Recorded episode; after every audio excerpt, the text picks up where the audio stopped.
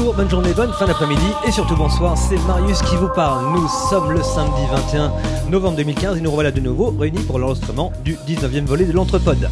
Alors, encore un Entrepode hors les murs et pour la première fois en direct du festival fantastique de Rouen. Autour du cimetière,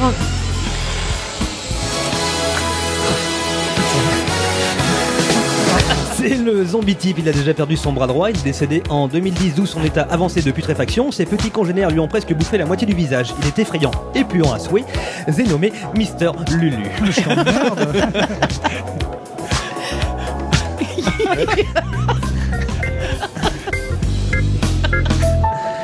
Cette chroniqueuse est assez déroutante. Il faut la voir tourner sa tête sur 360 degrés sans verser la moindre petite larme. Lors de ses lévitations courantes, elle est capable de parler une langue encore inconnue et bien à elle. Donnez-lui un crucifix et elle fera passer Tabata Cash et Brigitte Lahaye pour des enfants de cœur. Je ne vous en dis pas plus. J'ai nommé Didouille. On te reconnaît bien là. C'est moi, tout coché. C'est un sorcier à lui tout seul, le front rond, les lunettes vissées sur le nez. Il a été le sosie officiel d'Harry Potter pendant 7 ans, avant de tomber dans la décadence totale, drogue, alcool et autres substances illicites. Nous essayons de le remettre sur pied, mais entouré de Starlet, Didouille et moi-même, c'est bien difficile. J'ai nommé Arnaud, il sera présent demain. Parce qu'il n'est pas là. c'est pour ça. C'est non, non, c'est. c'est- Ah ouais. Il est ici, il rôde. Il nage en eau trouble en quête d'une proie. Toujours silencieux, il se rapproche lentement, doucement. Sur le qui-vive, quand vous vous rendrez compte de sa présence, il sera déjà trop tard. Ouais, toujours prêt à déconner et de jouer avec vous, vous ne pourrez plus vous passer de lui. Je nommé Bibi Christophe. Ouais, c'est moi. Il a la police aussi. Il revient chaque nuit durant votre sommeil, hein, vous ne pourrez lui échapper. Armé de son quiz démoniaque, il vous posera toutes les nuits la même question. T'aimerais bien être un hobbit, hein? Oh oui, t'aimerais bien être un hobbit J'ai nommé Freddy. Salut. La référence. Ah, j'aimais bien. C'est facile en même temps. Et enfin, nous pourrions lui donner le bon Dieu sans confession, le regard jovial, les yeux rieurs, il a tout du genre idéal. Mais pour certaines, per- pour certaines personnes, il n'en est rien. Adepte de la musique métal qu'il pratique avec ses acolytes de Wisdom dans les sous-sols d'une salle de spectacle, il consomme également de la bière et attention, tenez-vous bien, quelquefois du vin. Alors, je récapitule. Tenez-vous bien. Tenez-vous mieux s'il vous Je plaît. récapitule de la musique, salle de spectacle, alcool et attention, je suis quasiment sûr qu'il a déjà posé ses mains avant le mariage sur Didou, sur Starlet. refais, je suis sûr qu'il a posé ses mains sur Starlet avant le mariage. Tout ça pour dire aux ravagés du turban et de la ceinture explosive que nous vivons en France, que nous vivons dans le péché et que surtout je les emmerde bien profondément. Nico, c'est à toi. Bah, écoute, un petit message euh, personnel. Ah oui, ça n'engage que moi, vous Ah, inquiétez pas. De toute façon, on s'en fout. Il faudra qu'on se cause juste après Oui, mais l'émission. non, mais c'était pas avant. c'est- Pourquoi on t'avait dit de pas le dire pour Didouille euh, Bah, tu c'est vois, vrai on peut pas Didouille, lui faire c'était Après confiance. le mariage, de toute façon. Oui, Ouais, Didouille, c'était après mon mariage. Et de toute façon, il a forcément touché Didouille aussi. Émotionnellement, bien sûr. Ah, c'est- c'est gentil. Eh ben. Bon, t'es bien celui-là oui, c'était pas mal, c'était pas mal. Donc, euh, je, très pen- beau. je pensais que tu te planterais, mais. Mais en fait, tout le monde est convaincu que tu planterais. Eh bien pour un coup, j'ai pas sué. Et t'as t'as- j'ai pas sué des bras. t'as présenté Starlet ou pas? J'ai pas suivi. Non, non, il est mais pas parce là, qu'elle est pas là. Elle sera pas là Elle sera demain. pas là demain non plus. Ah, Feignasse. Non, sinon euh, l'autre feignasse, oui, j'aurais fait Salut, la quelque feignasse. chose de bien méchant sur elle aussi. Et Donc, si, non. j'ai tout compris, je suis un requin. Non, t'es un, t'es un Bibi Christophe. Bibi Christophe. Bibi Christophe. Bibi Bibi, Fuck, euh, Bibi, Bibi, Bibi, Bibi Fox, ça vous parle tous hein Fake. Oui, oui. Bibi fake. Bibi fake. Et ben donc euh, nous voici donc réunis euh, bah, euh, quasiment au complet aujourd'hui. On est on est six autour de la table. Dans, en plein en plein cœur du, du festival, euh, enfin de la convention du festival du film fantastique, donc euh, bah, qui commence à se remplir là, en ce début d'après-midi. Ouais, ouais, on espère ouais. que Monde. vous entendrez bien euh, comment ça se passe. Donc on a pris quelques quelques photos, quelques vidéos à droite à gauche, euh, notamment une rigolote de Christophe qui qui s'exerce à l'Oculus Rift et à la, véri- à la réalité augmentée, réalité virtuelle, c'était rigolo. Ah oui. Ah Vous oui, verrez. oui, oui. Et il faut peut-être raconter à nos auditeurs, à nos auditeurs pardon, le, le contexte. Là, on est entouré de stands avec des gens qui, Ah ouais, non, mais c'est qui présentent des, des vêtements improbables. Enfin, moi, je vois dans ma ligne de mire Ludo plus un truc en cuir. Avec J'imagine des, des fesses. là, les- En fait, on devrait faire une photo des fesses avec le cuir là. On a aussi des stands de BD, on a euh, des gens qui font des trucs avec des pinces, je sais pas ce que c'est. Des pinces Mais non, ce ne sont pas des pinces, ce, Ce sont, sont des, des pinceaux. Qu'est-ce qu'il est Ah, con Et ce sont des lampes, hein, juste Donc là, au-dessus.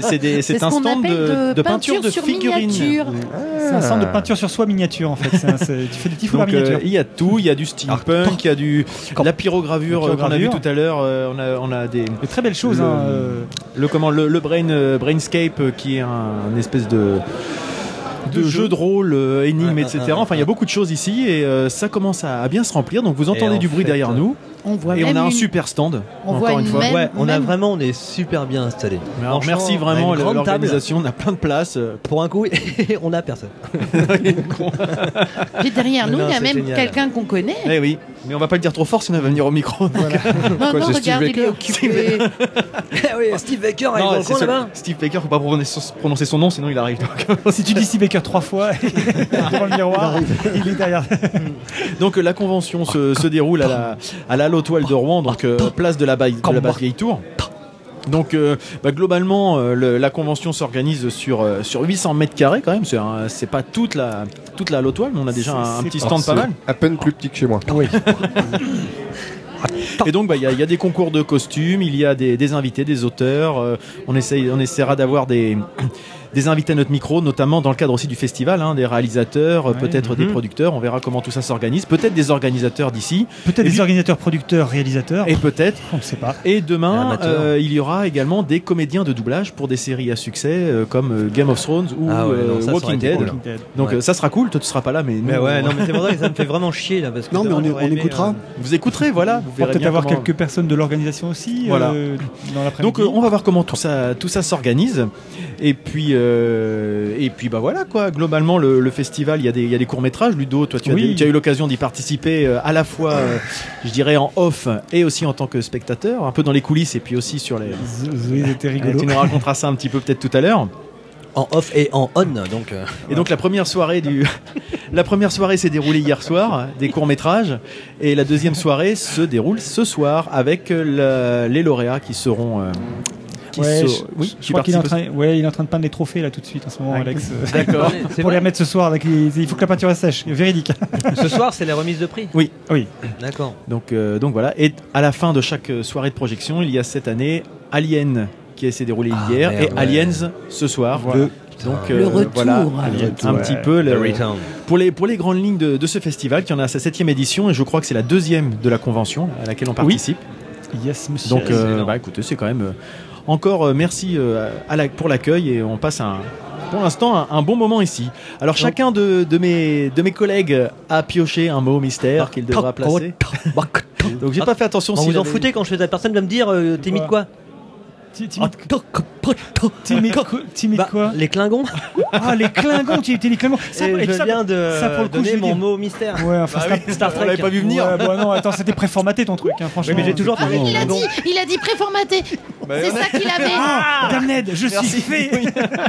Non, C'est bien, c'est fin à chaque fois. Comment vous l'amenez Bah, je remporte pas un point, moi, si je dis que j'ai découvert Non, qu'il l'a c'est lui dit. qui doit le placer. Bah, il l'a placé, mais j'ai découvert qu'il Bah, l'a moi, je l'ai placé, ça fait quoi Bah Fait oui. que t'as- t'as- tu l'as Et- placé, tu as un point dans le quiz de Freddy que Freddy. Eh Freddy, t'as fait un quiz, t'as fait un quiz, t'as fait un quiz. Aujourd'hui. T'as pas fait de quiz sur le film fantastique Et- Ouais, non, tu je veux suis pas là, être un tu veux hobbit, pas tu veux pas être un hobbit, tu veux pas être un hobbit. C'est pas juste. En même temps, en même temps, je T'aimerais bien être suis un assez hein. content parce que c'est pas juste. c'est Ludo qui aurait remporté C'est tous les carrément points. pas alors, juste, je voulais. euh, Et j'ai fait le quiz Je me suis fait cette réflexion, figure. C'est ouais, tu, dégueulasse. tu as bien fait. C'est dégueulasse parce que je m'attendais pour me refaire. Trop faire, tu es en train déjà de nous mettre une. L'autre, il, il est premier, euh, il veut se refaire. mais- Oh, ça va, mais c'est peut-être un tas de jaloux en fait. Ah, moi, si je gagne que des points quand je place mes mots. euh, Eh ben, Bah, ça sera toujours mieux que l'année dernière. ça fera un point par épisode, c'est pas ah mal. oui, c'est déjà pas mal. Donc, eh ben, nous allons euh, Mais- commencer cette, cette, euh, cet enregistrement, Oui. pardon, cet épisode avec euh, bah, l'arrivée d'un de nos, d'un de, de nos premiers, premiers invités. confrères Puisque c'est, tu, tu, c'est toi qui nous l'as fait venir, c'est Niklaus, que je dise pas de bêtises. Ouais, Ah, Nikolaus Alors, excusez-moi, je reprends un- là, mon micro. Un réalisateur euh, d'un court métrage qui s'appelle L'automne de Zao. Et il s'agit de Niklaus Roche Kresse qui va venir nous parler de son film. Bah, merci, nous allons donc l'accueillir. D'accord. Quelle ambiance hein. C'est génial Eh ben c'est parti. Et alors. voilà, c'est parti. On, on accueille euh, donc euh, à notre table Niklaus Roche-Cresse. C'est bien ça, euh, Niklaus? Parfait. Voilà, parfait. Et, euh, eh ben pourquoi on accueille Niklaus euh, donc euh, au Festival du film fantastique? Qu'est-ce bien, à dire? Pour la simple et bonne raison, c'est que Niklaus est venu présenter son court métrage lors de la première soirée euh, de présentation des courts métrages hier soir à l'Omnia. Court métrage qui s'intitule L'automne de Zao. Euh, et Oui. que nous avons tous eu Oui, euh, magnifique. le privilège, l'honneur et la joie Magnifique, magnifique, euh, de voir. Alors hier sur un, sur un bel et grand écran. Nous sur petit Nous, écran. un petit écran, mais Mais le plaisir n'a été pas moindre. Tout à fait. exactement. Voilà. Et donc, euh, ben, on est très très content de t'avoir avec nous, parce que ça va être l'occasion un petit peu de, de discuter autour de, autour de ce, de ce court métrage.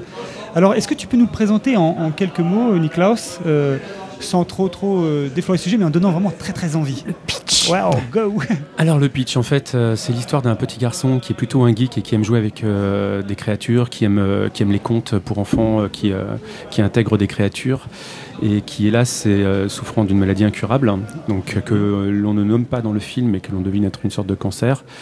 Et euh, cet enfant, donc euh, sa mère euh, l'emmène au bord d'un lac pour essayer de, de profiter de ses derniers jours. Et on comprend qu'elle a une relation avec son fils qui est plutôt distante. On comprend que c'est sa grand-mère qui s'est Oui. occupée de, de Zao.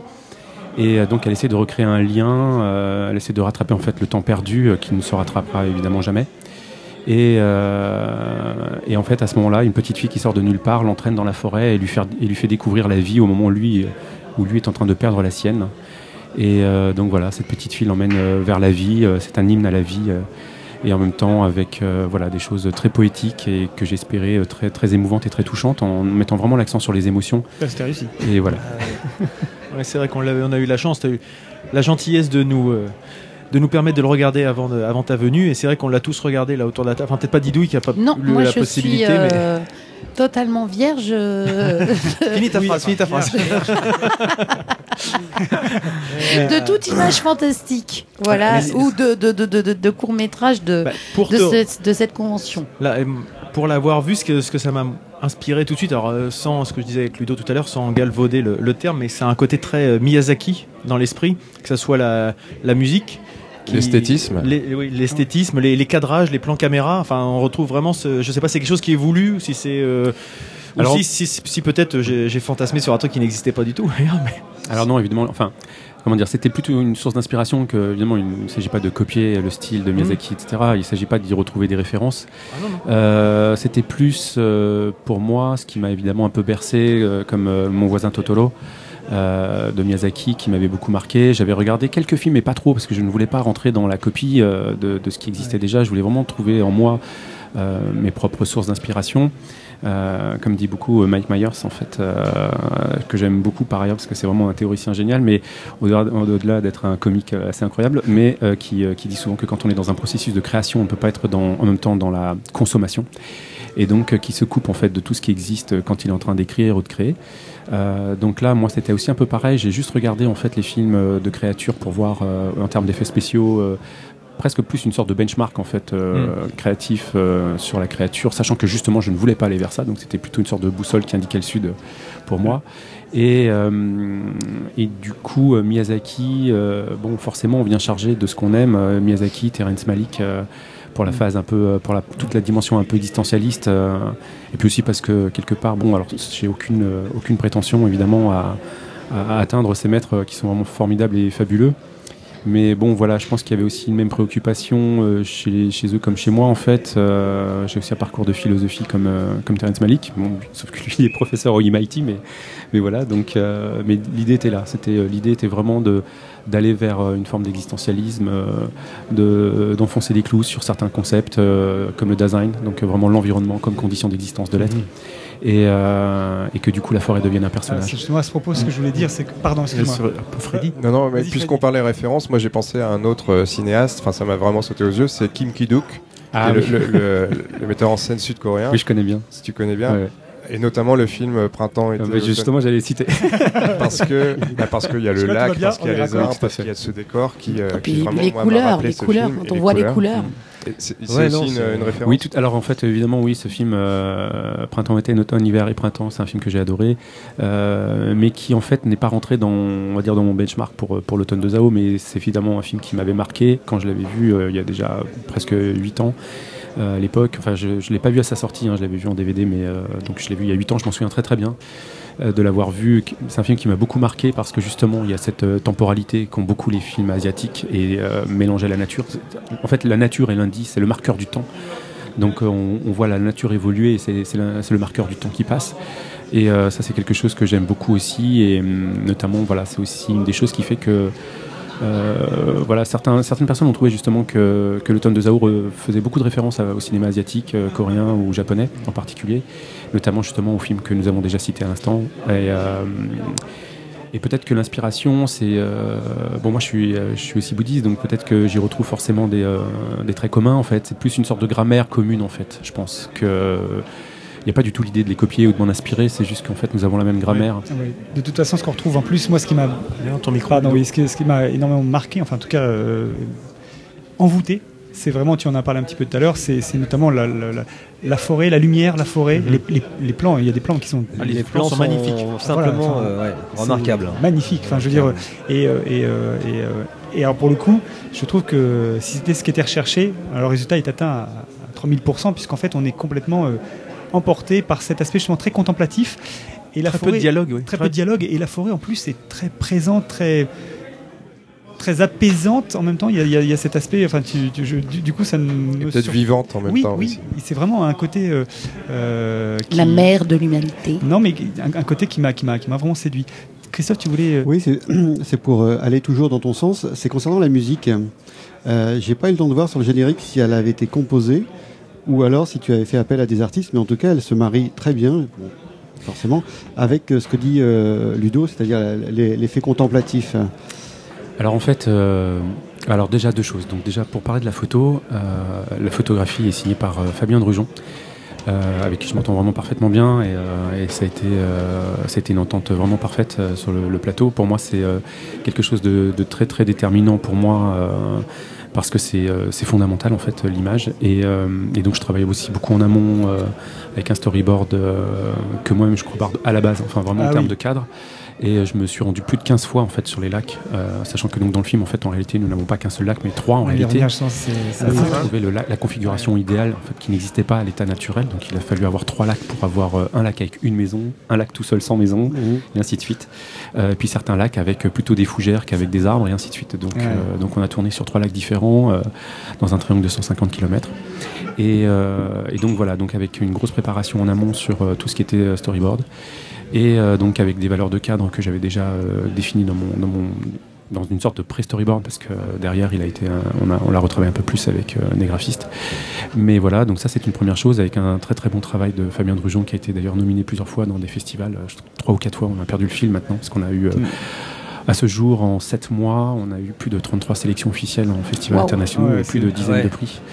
Donc, euh, notamment un- beaucoup dans les pays un anglo-saxons. peu partout, là, hein, aux États-Unis. Ouais, euh, beaucoup aux États-Unis. Tu as, fait, on- tu as fait le Chinese Theater euh, à Los Angeles. Alors voilà, on a eu déjà Raconte deux un sélections officielles dans deux festivals importants aux États-Unis, à Los Angeles, donc euh, et qui ont été, qui, qui avaient leur, leur siège entre guillemets au Chinese Theatre, qui est le, donc pour les gens qui ne le savent pas, qui est le cinéma des Oscars en fait, Ouais. et, euh, et qui est donc situé, situé vraiment dans le, dans le West Hollywood euh, où il y a le, bah, le Walk of Fame, etc. Donc c'est magique et c'est incroyable et une qualité de salle incroyable. Je Je- disais, hein, le- la, la projection de ton film euh, à cet endroit-là, ça reste un moment, un, un- un moment fort. Exactement, mais franchement, ça a été la première fois que je l'ai revu ce film en fait. C'était là-bas, parce qu'en fait, euh, bon, c'est vrai, c'est là. Enfin, il faut, il faut le dire. hein, euh, la culture euh, du cinéma aux États-Unis, c'est vraiment, c'est vraiment hallucinant. La qualité du son est hallucinant. Enfin, vraiment, à côté ici, quand on est dans une salle de cinéma, on a l'impression d'écouter le son en MP3. Et alors que là-bas, ça, ça, ça déboîte tout, quoi. Ça déboîte et ça. Et, on- et je me suis laissé bercer à nouveau par mon film, comme si je l'avais Ah revu oui, bah, pour la génial. première fois. Alors donc voilà, donc ça c'est pour la photo, pour la, Pour la musique. pour la musique. Donc elle est signée par, euh, elle est signée donc de, de Laurent Couzon, qui est, euh, qui est un ami compositeur de musique, euh, qui a beaucoup travaillé avec, euh, enfin qui a fait certaines musiques pour Europa Corp. euh, Oui. donc la société de Luc Besson et Mm. pour euh, notamment aussi euh, Claude Lelouch. Oui, d'accord. Donc voilà, et c'est aussi un chef d'orchestre. C'est quelqu'un qui est, euh, qui, est, euh, qui est très brillant, qui est, euh, qui est incroyable, hein, que, dont j'adore le travail.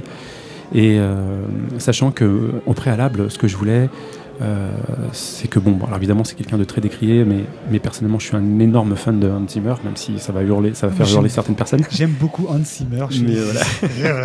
Et bon, il y a des gens qui, a des mauvaises langues pour qui dire disent que, que c'est pas de la musique, que c'est pas. voilà, ou qu'ils sous-traitent derrière, Voilà, et qu'il y a des gens qui font, qui font le travail derrière. Mais peu importe, en fait, l'important c'est l'intention créative euh, qui drive en fait le, le projet et qui drive en fait tout le travail chez nous de notre côté. Et de dire, bah voilà, euh, peu importe en fait comment il réalisait la musique en amont, euh, par qui, comment, euh, de quoi on s'inspire. L'important c'est nous d'avoir un driver qui nous guide vers, vers notre objectif à nous. Donc j'ai beaucoup travaillé en fait, en fait déjà tous les repérages quand je les ai faits, bah, je, je me faisais euh, 15 fois la route dans les Vosges et en Meurthe-et-Moselle en écoutant en Très boucle, en écoutant en boucle la musique de The Thin Red Line, donc euh, la Ah oui. musique, le film, de, bah, alors à la fois de Terrence Malick et avec la musique de Hans Zimmer. et donc voilà, et donc j'écoutais ça en boucle et, euh, et les premiers montages euh, du film, on les a fait avec ces musiques-là en fait. Et euh, donc euh, le, le- bah, l'ours en fait du, du film, on l'a on l'a fait avec ces musiques-là, sachant qu'après j'ai donc du coup demandé à, à Laurent Couzon de mettre ensuite sa musique à lui dessus. Et, euh, et voilà, mais euh, voilà, dans l'absolu, j'aurais. Enfin, si j'avais pu euh, le faire avec Hans Zimmer, on l'aurait fait avec Hans Zimmer. mais, mais en même temps, voilà, c'est formidable. La musique de Laurent la est musique- magnifique. La musique est, la musique est formidable. Franchement, elle est. euh, ouais. Elle est, elle est récompensée partout. Il a déjà eu aussi Mm. euh, des prix à Los Angeles avec, euh, pour, ce, pour la musique de Zao. Donc, euh, donc, euh, donc voilà. Donc en fait, euh, je suis très très heureux d'avoir travaillé avec des gens comme euh, Fabien Drujon pour euh, la direction photo et Laurent Couzon pour la musique. Et voilà, sachant qu'on a eu un tournage quand même très difficile avec deux enfants, on doutait que c'était pas, con- enfin, C'était justement ce que je voulais que tu nous racontes un petit peu la, la- la genèse un peu de- du projet, euh, de, je dirais, ah oui, de l'idée de déjà de déjà de l'idée de départ, ce qui t'a motivé pour partir euh, dans cette aventure-là, et puis effectivement concrètement comment ça s'est déroulé, le, le- le tournage, euh, les enfants, le casting, euh, parce que tu as bon il y a les enfants et puis tu as aussi quand même tu as, tu as également une actrice qui, qui- qui joue une, une très belle actrice et très bonne actrice d'ailleurs, et euh, comment tout ça s'est agencé et, euh, et au niveau du budget, si tu peux nous raconter un peu S'il y a tout ça. 15 questions dans une question, c'est normal. hein. Il y a toujours 15 questions avec moi. Ah, c'est surtout que du coup 15 questions font faire que je vais vous faire une réponse qui va durer euh, un peu longtemps. Alors en fait, bon, alors euh, la genèse, elle est, euh, elle est longue en fait, mais elle était déjà sous le signe malheureusement de la mort, puisqu'en fait, euh, euh, puisqu'en fait, j'étais déjà après mon premier court métrage qui s'appelle Purgatoire. Euh, j'étais en- j'étais sous contrat euh, de développement d'un long métrage avec Christian Fechner, le- un des plus gros producteurs français que nous ayons connu en France, euh, qui était quelqu'un d'incroyable hein, et euh, qui m'a beaucoup appris. Et euh, donc j'étais en développement d'un long métrage avec lui euh, lorsque malheureusement nous avons appris qu'il avait une, euh, qu'il qu'il souffrait d'une tumeur. Et, et donc malheureusement ce premier long métrage n'a pas pu aboutir. Mais bon, ce qui était évidemment plus dommageable, c'est que, c'est que Christian Fechner soit malheureusement parti en fait à ce moment-là. Et c'était triste pour tout le monde, d'autant que nous avions travaillé avec Alexandra Fechner, donc, qui était sa fille et qui était ma co-scénariste aussi, avec Hugues Fléchard, qui est un des scénaristes de l'automne de Zao. Et donc, euh, donc voilà, donc ce long métrage euh, était très cher. Il y avait que Christian Fechner qui pouvait le produire pratiquement, euh, parce qu'il était vraiment, c'est un des, c'était un des rares producteurs avec Claude Berry à pouvoir produire un film euh, sans aucune aide de, de chaîne télé, de préachat, etc. Qui pouvait juste dire moi je le fais, voilà. Et donc il a fallu repartir de zéro déjà un peu bah, sous le premier signe de malheureusement de la mort en fait quelque part. D'accord. Donc par la suite, dans, le- dans ce projet-là, nous avions plusieurs acteurs déjà très connus, hein, parce qu'on avait déjà commencé le casting en fait avec Christian Fechner. Après, euh, bon voilà, après il y a toute une histoire. On a, on a beaucoup rencontré de gens, on a, on a rencontré, euh, euh, on a rencontré une personne chez EuropaCorp, etc. Et euh, qui euh, qui nous avait demandé de revenir avec un court métrage plus euh, plus long, puisque Purgatoire ne faisait que 6 minutes et et souhaitait voir quelque chose qui, qui mette l'accent vraiment sur la direction d'acteur, alors que sur le premier, je, je- je m'étais un peu amusé pas mal avec euh, voilà, un esprit, un univers, une ambiance et, euh, et un peu d'effets spéciaux. Donc euh, du coup, euh, j'étais venu avec un, producteur belge qui souhaitait être coproducteur sur le long. Et euh, en sortant de ce rendez-vous-là, on s'est dit, bon, bah voilà, qu'est-ce qu'on peut faire comme film? Et donc, c'est comme ça que j'ai hérité de, l'automne de Zao, par, qui dont l'idée originale, en fait, a été signée par Nathanaël Godard et Alain Richard. Et, et, donc, bah, du coup, j'ai transmis ce projet-là à Hugues Fléchard, qui, qui était donc bah, notre co-scénariste avec Alexandra Fechner sur le projet de long avec Christian Fechner.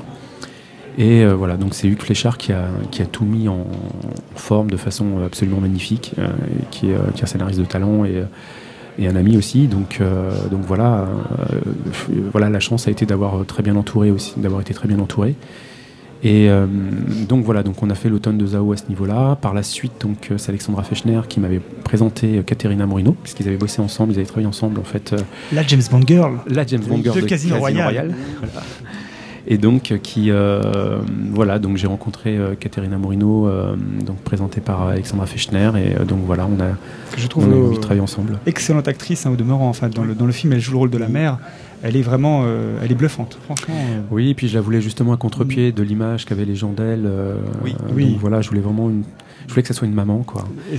Et je voulais que ce soit une maman justement touchante, en souffrance, euh, et, euh, et avec ce jeu de, crête quoi, pour tous les personnages. hein. C'est-à-dire, euh, voilà, elle entre la culpabilité, le regret, le, le désir de ne pas perdre son fils, le- l'espoir, le, désespoir. euh. donc voilà, de placer les personnages toujours sur une crête permanente. Euh, euh, bon, ça c'est un peu euh, justement le- la, marque de fabrique de Terrence Malick, mais, euh, mais pas que.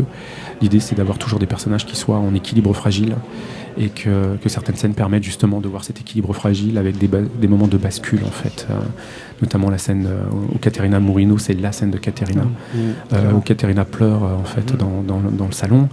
Et voilà, c'est un, un long plan séquence voilà, qui, qui, euh, qui, nous a, euh, qui nous a demandé beaucoup d'énergie à tous, euh, notamment bah, évidemment beaucoup pour Caterina Morino, mais aussi pour l'équipe parce qu'on a, voilà, on avait un shot pour le faire. Et, Et voilà. scène très forte parce qu'en fait c'est vraiment typiquement le genre de scène qui peut basculer dans le, je dirais dans le, dans le, dans le ou dans le mièvre ou euh, si c'est pas joué juste, ça peut faire basculer le film et euh, sortir le spectateur du film. Là en l'occurrence on est complètement euh, happé par la douleur de, de cette mère qui, qui, qui se rend compte qu'elle est en train de, de perdre son enfant. Mhm. Tu, tu voulais dire quelque chose Oui, on parle beaucoup du film euh, depuis tout à l'heure. On a presque oublié qu'il y avait un côté fantastique à ce film. c'est vrai, mais tu finalement, c'est c'est presque secondaire. Enfin, Mm. moi si je me trompe, mais Alors oui, parce qu'en fait, euh, évidemment, le- pour moi, le, le- le fantastique euh, permet déjà de raconter des histoires euh, qu'on ne pourrait peut-être pas raconter d'ailleurs autrement. Moi, je voulais surtout pas arriver à quelque chose. Euh, je, voulais, absolument éviter le pathos en fait. Et donc, euh, quand j'ai vu certains films, euh, puis on en voit dans les festivals, j'en ai vu encore cet été même à Los Angeles, où on voit, j'ai vu un film avec un enfant avec le crâne rasé dans un hôpital avec une blouse blanche dans un lit. C'est absolument ce que je refuse de faire. Parce que ça, pour moi, c'est du voyeurisme. On n'est plus dans la souffrance, on est dans le voyeurisme. Et pour moi, ce qu'il fallait, c'était lutter contre ce voyeurisme par de la pudeur. Et, euh, et ça, c'est mon. Pour moi, ça, c'est mon truc à moi. C'est ce que j'aime défendre, en fait, c'est de la pudeur. C'est quelque chose qu'on oublie, c'est quelque chose qui n'existe plus. C'est quelque chose que la télé a complètement dévoyé. Euh, c'est quelque chose où, quand on regarde la télévision aujourd'hui, on va faire euh, du zoom, du close-up vulgaire. Et, enfin, excusez-moi, mais c'est moi, c'est mon sens à moi des choses. Mais voilà, dès qu'on zoome sur quelqu'un qui pleure, je trouve ça indécent. Et, surtout, je trouve que ça détruit l'émotion. C'est-à-dire qu'à force de montrer l'émotion, ça tue l'émotion. Parce que l'émotion, quand on comprend ce que c'est, c'est quelque chose de très différent. L'émotion est stimulée par, euh, par des stimuli externes qui nous, qui nous touchent, qui nous émeuvent et qui, euh, qui nous mettent en, en choc avec ça. Et on n'a pas besoin de, de le prendre en plein dans la gueule. On, on a besoin, en fait, de le percevoir, parce qu'on le perçoit, c'est comme ça. On a besoin de prendre parfois de la distance, parce que c'est comme ça. Parce qu'on a besoin parfois de se mettre en distance, parce qu'on a besoin de se protéger. Mais en même temps, mais en même temps on, a, on a toute cette cohésion sociale qui fait qu'on montre à l'autre qu'on peut être là, qu'on est là, mais qu'on n'est pas forcément sous son nez. Et c'est ce que montrent les caméras quand elles sont en close-up. C'est comme si euh, je voyais quelqu'un dans la rue qui pleurait et que je me collais sous son nez. Mais qui ferait ça dans la Oui. rue quoi? Mais personne, absolument personne. L'idée, c'est de se dire voilà, je te fais signe de loin, je suis là si tu as besoin, mais je me tiens un peu à distance. D'ailleurs, la, la scène que tu réalises, euh, donc cette scène, justement, cette scène très forte, euh, la caméra, où la caméra finalement s'éloigne euh, au fur et à mesure où finalement elle se, se, se recroqueville dans sa douleur. Et je- j'imagine que c'est ce que, ce que tu as voulu. C'est exactement l'interprétation de, mon- de- de mon, D'accord. de mon intention créative, effectivement, euh, comme d'autres plans, d'ailleurs, comme des, des plans très très larges que je souhaitais avoir euh, sur le lac. C'est-à-dire vraiment, euh, pratiquement, on a, on a des, on a des shots qui sont pris de l'autre côté du lac. On a des Ouais. très grands plans d'ensemble où, le, où le personnage est miniature dans, la nature, dans la nature. écrase tout. Enfin, Exactement. vraiment fantastique. ouais. La nature, voilà, c'est comme un documentaire animalier d'un être humain. C'est même plus un enfant, c'est même plus Zao, c'est un être humain Oui. dans le monde qui existe, qui vit et qui va mourir. Et euh, voilà, qui, qui va retourner à la nature, qui va retourner dans le monde. Et c'est euh, c'est cette conception en fait des choses, euh, voilà, avec beaucoup de distance, beaucoup de pudeur. À chaque fois qu'on a quelque chose euh, de touchant et en tout cas de triste, je m'éloigne. on est dans la joie avec les enfants, on est très serré avec eux. Et quand, quand ça pleure, on s'éloigne. On les laisse pudiquement. On se tient à distance, comme si on était là. Mais voilà, je te fais signe que je suis là. Si tu as besoin, je suis là. Mais, mais je te laisse respirer, je te laisse un peu. Voilà, je te, je te laisse vivre en fait ce que tu as à vivre encore. Voilà, ça c'était l'intention euh, créative. Euh, et, et donc elle est représentée à l'image par euh, des caméras très très lointaines, très, très lointaines pardon, euh, avec des, valeurs de cadre qui sont très très larges. Et puis si on est proche, eh ben, on va s'éloigner doucement, pudiquement. Voilà. Un peu comme si on ne ferme pas la porte, mais voilà, je, je la laisse entrouverte. Si tu as besoin de moi, je suis à côté. Quoi. Tu voulais dire quelque chose, Marius Oui. Moi, oui. J'avais une question, euh, bon, plus technique. C'est vrai que le film m'a beaucoup touché, mais il y avait des, des- des plans techniques où on, on voit les, les enfants euh, jeter les, enfin essayer de faire les ricochets. Cette caméra qui bascule au-dessus du lac, qu'est-ce que c'était Un drone un- Avec quoi vous avez fait ça Parce que il est magnifique ce plan. Si en tu plus. peux le dire, mais Si effectivement peux, le oui. plan est très beau, mais le on est plan aussi est par magnifique, le... quoi. Alors je suis désolé, mais c'est un secret professionnel. Ok, ça marche. Votre question Mais non, tout simplement, en fait, on a, on a fait ça, euh, d'ailleurs à l'initiative du chef-op, Fabien, Pla- Fabien euh, Drujon. Euh, on était dans- sur un lac en fait où il y avait très très peu de personnes, hein, puisque euh, bon, il y, avait, euh, mais il y avait un bateau en fait dans le coin, et euh, Fabien a, eu envie de, de monter sur le bateau pour faire ce plan. Et ensuite, c'est un plan qu'on a stabilisé euh, en post-production. euh, pour le rendre vraiment super lisse et Ouais, euh, de manière à ce qu'on qu'on sache pas comment ça a été fait en fait. Ouais, Voilà. Parce que c'est vrai qu'on voit aucune, aucune ondulation sur l'eau, etc. Bah, Moi j'ai cherché, hein, a j'ai pas trouvé aucun. Alors donc voilà, non, non, mais Non, mais on n'allait pas mettre un- une, raid, euh, hein. une red one sur, euh, sur un petit drone au- au-dessus d'un lac. donc, euh, donc Non mais coup, on, on s'est posé. en tout cas, ça bien vraiment ce- la question. Mais, mais comment on fait pour, euh, pour rattraper un plan comme ça en post-prod? Ah bah, très simplement en stabilisant en fait, hein, en stabilisant le plan derrière euh, en post-production, euh, fait ce qu'on appelle du tracking, tout simplement en post-prod. En tout cas, ça rend très bien. Oui, Didouille Oui, alors moi, j'ai peut-être une question. Parce que tout ce que tu viens de dire, je suis tout à fait d'accord depuis le début, je trouve ça très beau. Euh, pourquoi avoir choisi l'axe de l'enfance? On est parti de l'enfant parce que le pitch que tu nous as donné tout à l'heure, ça aurait pu très bien correspondre à des adultes. Est-ce que tu, est-ce que tu penses que l'émotion, elle est, euh, on va aller rechercher en nous l'émotion de l'enfant aussi qu'on a été. je sais pas comment expliquer ça, mais pourquoi justement l'enfant? Alors ça, ça serait une question à poser au scénariste. Euh, moi, je, ne suis que le réalisateur sur le film. Euh, mais euh, voilà, c'était leur idée, c'était leur projet. voilà, j'ai hérité du, film. enfin, en tout cas, j'ai hérité du scénario et, et évidemment, je pense que oui, un enfant, c'est forcément plus touchant parce qu'il y a quelque chose d'injuste. euh. Mais je pense pas que ça soit ça en fait euh, qui soit un accélérateur d'émotion. En fait, Le- je pense que l'important c'est que l'émotion soit juste, quelle que soit la personne. Euh, Parce que même l'émotion de la mère, on la ressent euh, également. fortement. Donc euh, finalement, l'axe c'est l'enfance, mais c'est plus la cellule familiale et le, enfin le- peut-être un peu au-delà de. Même euh, Puis après, il y a le thème aussi de la rencontre. Enfin, ce que je trouve intéressant, c'est aussi l'imaginaire. C'est-à-dire qu'à un moment, euh, ça, c'est un point qu'on n'a pas abordé, mais la, la, le- le- la conclusion, en tout cas le, final du film, c'est quand même, euh, c'est quand même l'enfant qui, on peut le dire peut-être, qui, qui. Alors, il y a. En fonction des gens qui regardent le film, ont des, ont des, ont des visions, en tout cas des, des, des interprétations. interprétations différentes, et ce que je trouve une très bonne chose. Euh, en tout cas, quoi qu'il en soit, l'enfant à un moment est confronté à la créature, qu'on peut considérer comme euh, être confronté à sa propre mort, ou, alors, pour d'autres, euh, c'est une façon aussi de d'échapper à son état. Enfin, chacun, chacun y trouve un petit peu ce que ce qu'il ce qu'il a envie d'y trouver ou, euh, ou d'y lire. Et euh, peut-être, alors je sais pas, est-ce que c'est je dirais que c'est comme on parle d'imaginaire, est-ce que c'est l'idée de, de, de prendre l'enfant comme sujet principal et donc avec euh, euh, ce que tu disais, les contes, les créatures, euh, peut-être que le, ça le permet d'ouvrir plus de, voilà, euh, de portes. ouais. on est plus sur cette effectivement cette thématique que peut-être qu'un adulte, euh, on est déjà sur autre chose, je sais pas. Alors en fait, je ne sais pas si vous avez lu euh, Le Chant du Monde de Jean Giono, qui est un livre que j'adore, que j'ai j'ai relu plusieurs fois. Et euh, ce- dans ce livre-là, euh, en fait, euh, on se situe dans, dans un village très loin, de, très loin de la mer. Et il y a un personnage qui n'a jamais vu la mer, mais qui a rêvé toute sa vie d'être un jour euh, capitaine de bateau. Et en fait, ce, personnage-là ne verra jamais la mer, mais euh, le soir de sa mort, sur le, sur le lit de sa mort, euh, alors que tout le monde est autour de lui, il y a une sorte de brume dans ses yeux. Enfin, il, voit, il ne voit plus les gens qui sont autour de lui, il voit, la, il voit la brume. Et à travers la brume surgit un bateau et ce bateau vient le chercher. Et évidemment, il est heureux en fait de rencontrer ce bateau et de se dire voilà, j'embarque mes amis, maintenant j'y vais. Et évidemment, c'est une rencontre avec la mort. Et en fait, pour moi, c'est précisément ça, c'est-à-dire que voilà, c'est un vieil homme qui meurt et il a sa propre imagination. C'est en fait son imagination et sa propre échelle de sérénité vers la mort. Et ça, pour moi, c'était important de le montrer comme ça. C'est-à-dire, en fait, on a fait pas mal de planting en montrant, par exemple, des créatures en plastique, etc., des bouquins de, de, contes pour enfants avec des créatures dessus, sur le lit, etc. etc. C'est pour montrer que à lui, ça lui parle. Mm. La petite fille lui dit Viens, on va sortir, je te montrerai, etc. Et surtout, c'est un petit truc de petite fille qui lui dit Tu vois, si tu fais 13 ricochets, tu vas rencontrer la créature. C'est un, un, petit truc pour le faire sortir parce qu'elle a bien compris qui était, qu'il n'avait pas envie de sortir. Mais lui, en fait, il est réceptif à ça, parce qu'il y croit, tout simplement. Le terreau est favorable à ce qu'il y croit. Mm. Euh, et, en fait, on aurait eu un, enfant avec, euh, ou une autre personne avec, euh, avec une autre envie. Je sais pas, peut-être que voilà, si on aimait les bateaux, on verrait un bateau arriver dans la brume. En fait, l'idée, c'est de montrer qu'à travers cet exemple, qui n'en est qu'un parmi d'autres, c'est juste de montrer l'universalisme en fait de la chose et de dire, on voit pas systématiquement une créature. Ce qu'on voit, c'est qu'on voit ce qu'on a envie de voir.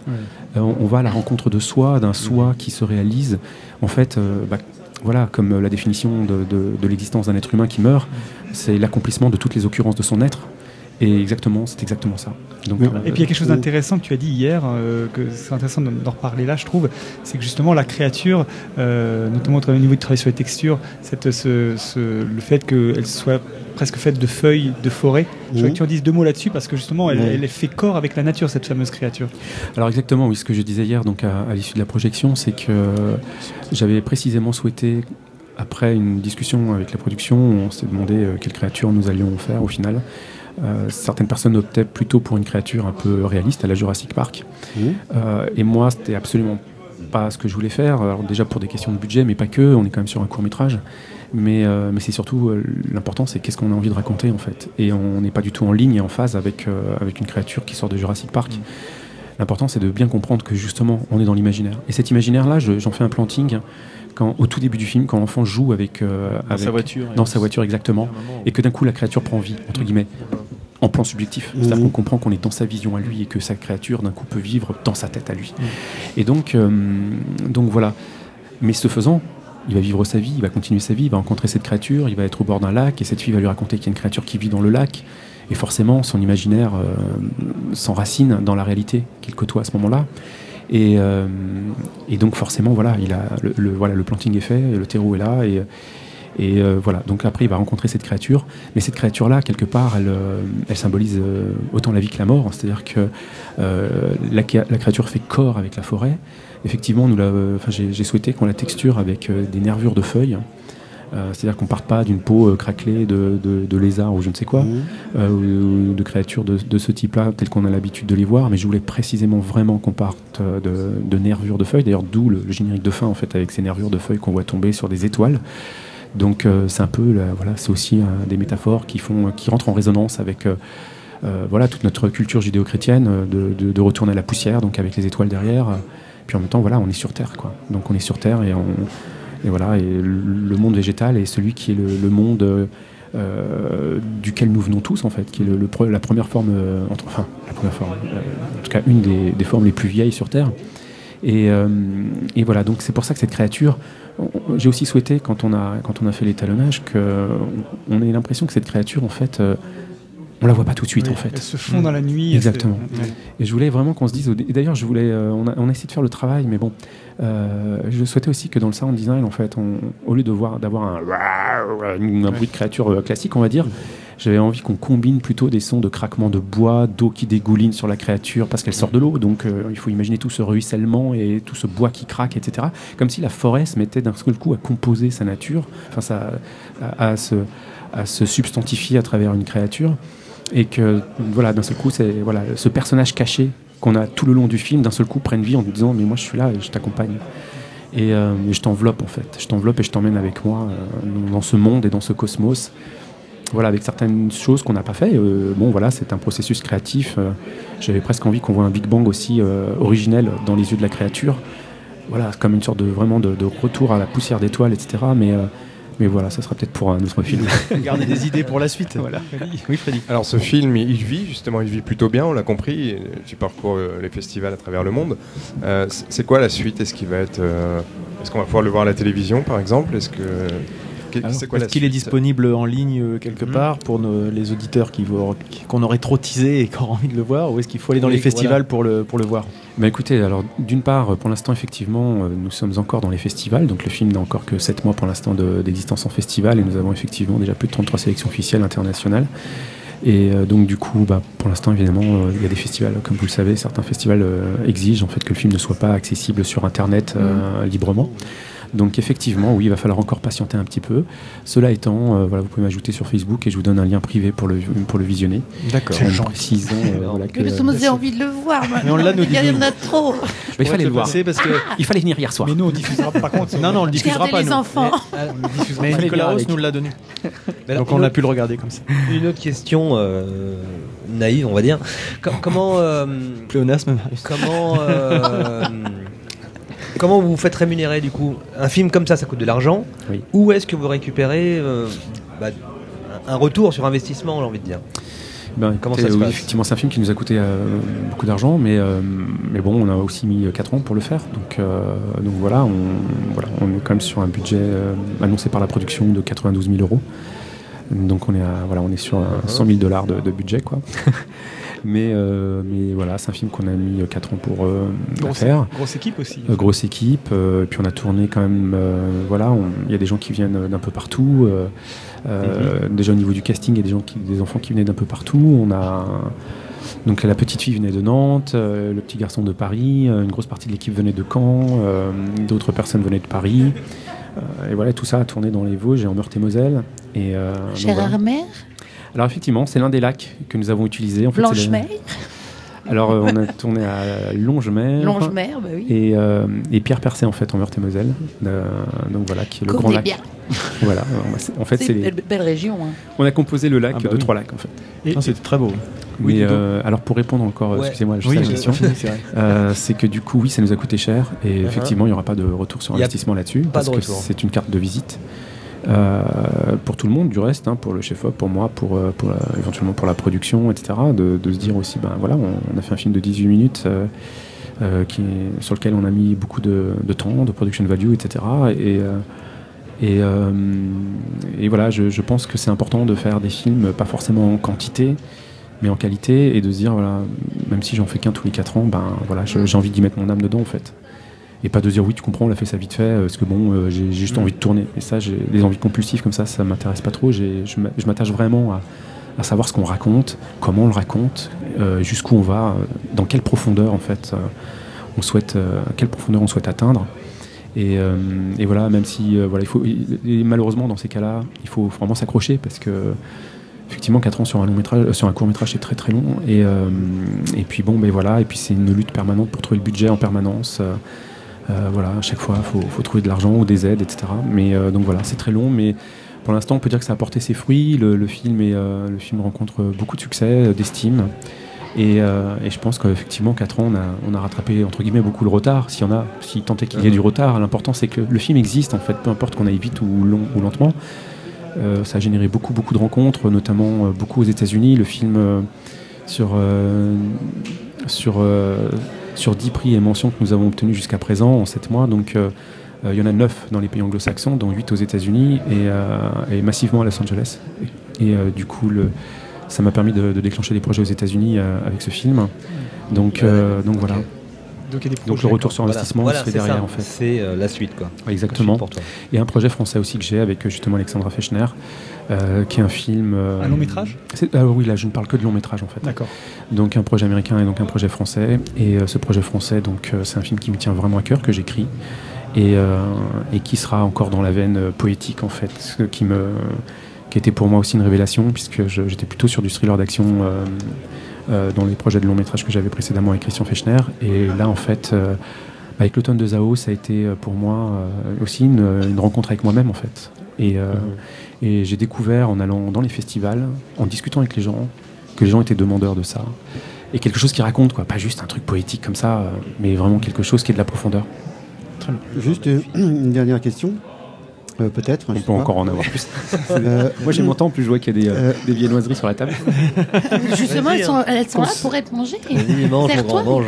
Je ne parlerai pas la bouche. Est-ce que, à toi, est-ce que à tout hasard, tu as, tu as un projet de, de film d'animation dans les cartons? Alors, pas forcément animation style image de synthèse, mais avec un, un autre un procédé graphique original.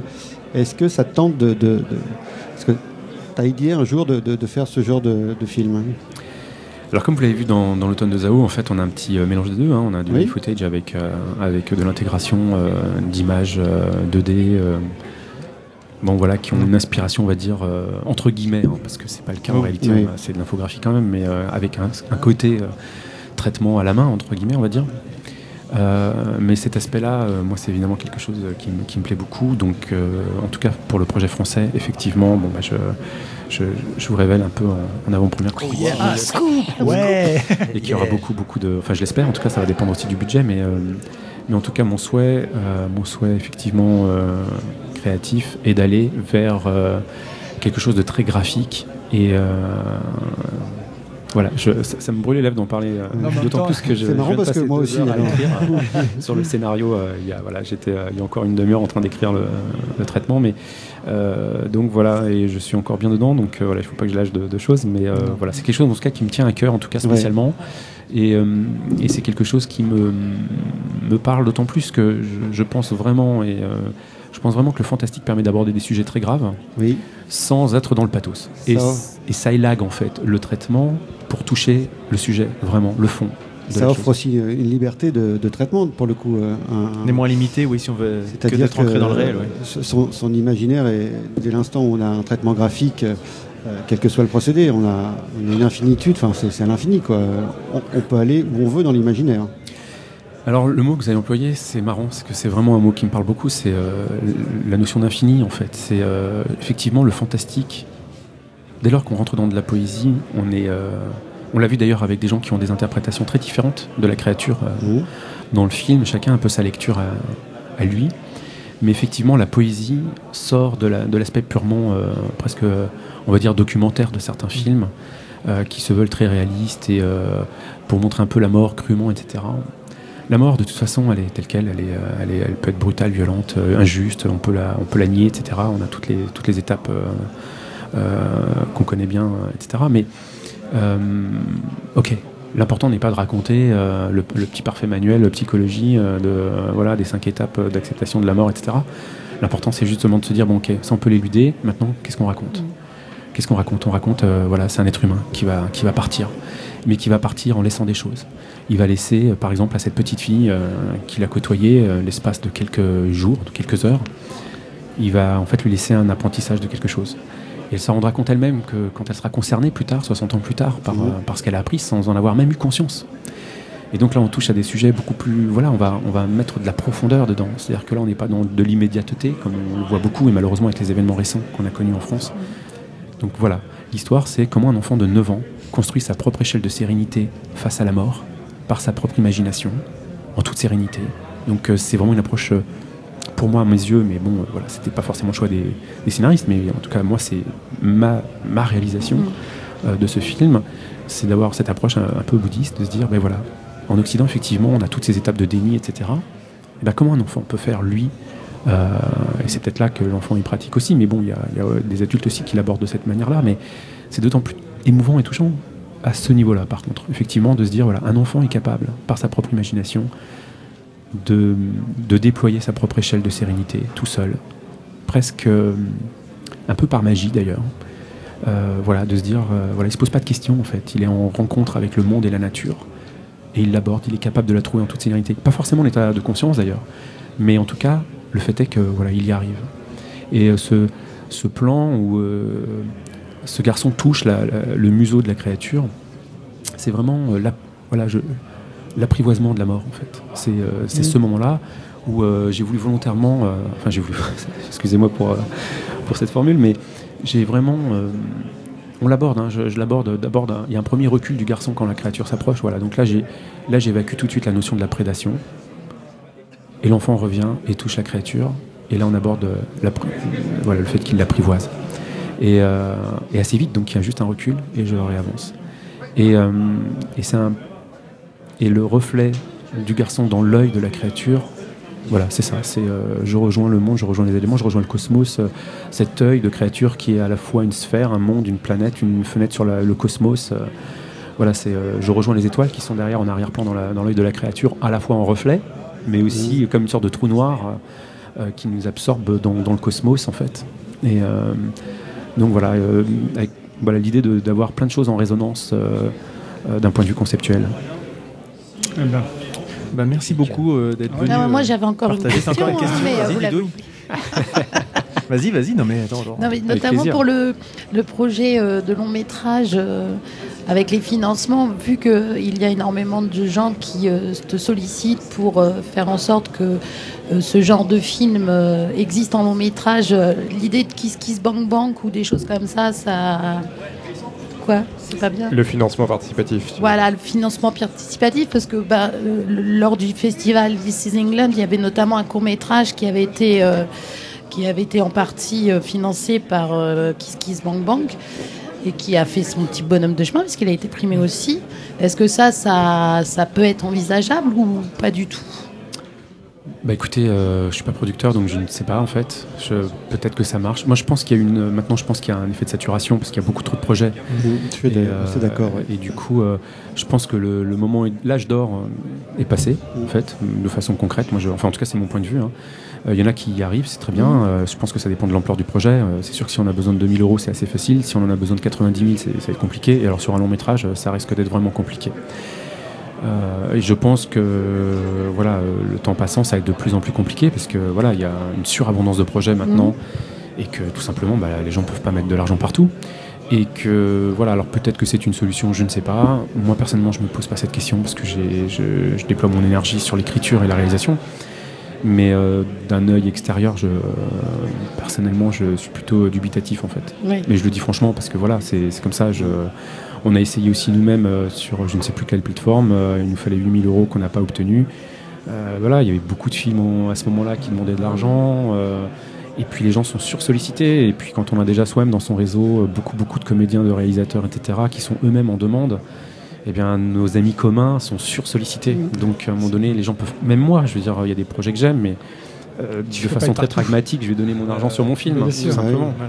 Donc, euh, je, je- même si j'aime euh, mes amis, si j'aime leurs films, leurs projets, etc., et que j'irai forcément les voir en salle et je vais leur dire bravo euh, pour ce que vous avez fait et, et d'avoir trouvé l'argent, etc. Mais euh, oui, je, je reçois moi-même tous ces mails-là de, de sollicitations et bah, je suis comme tout le monde, quoi. Je veux dire, euh, bon, ben voilà, c'est comme à la porte, quoi. Les pompiers sonnent, euh, les policiers sonnent, les éboueurs sonnent.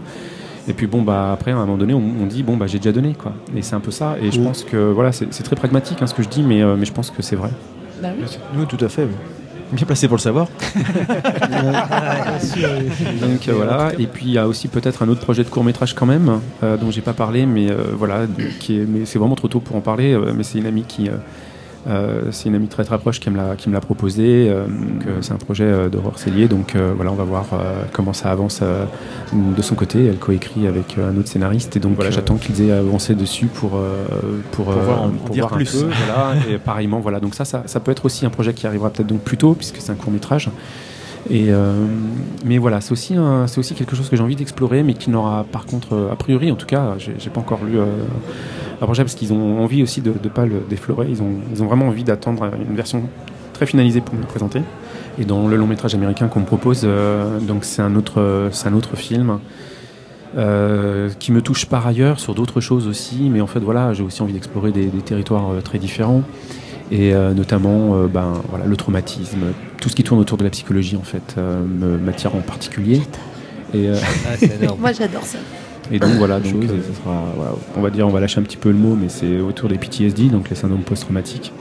Et euh, voilà, ça c'est aussi un sujet qui me, qui me, qui me parle beaucoup parce que dès lors qu'on peut rentrer sur, euh, voilà, sur des, dès, dès lors que je peux mettre un personnage sur une crête en fait, ça m'intéresse. Dès que je peux le mettre en déséquilibre, ça m'intéresse. Et de voir comment un être humain trouve son équilibre, ça m'intéresse énormément. Mm.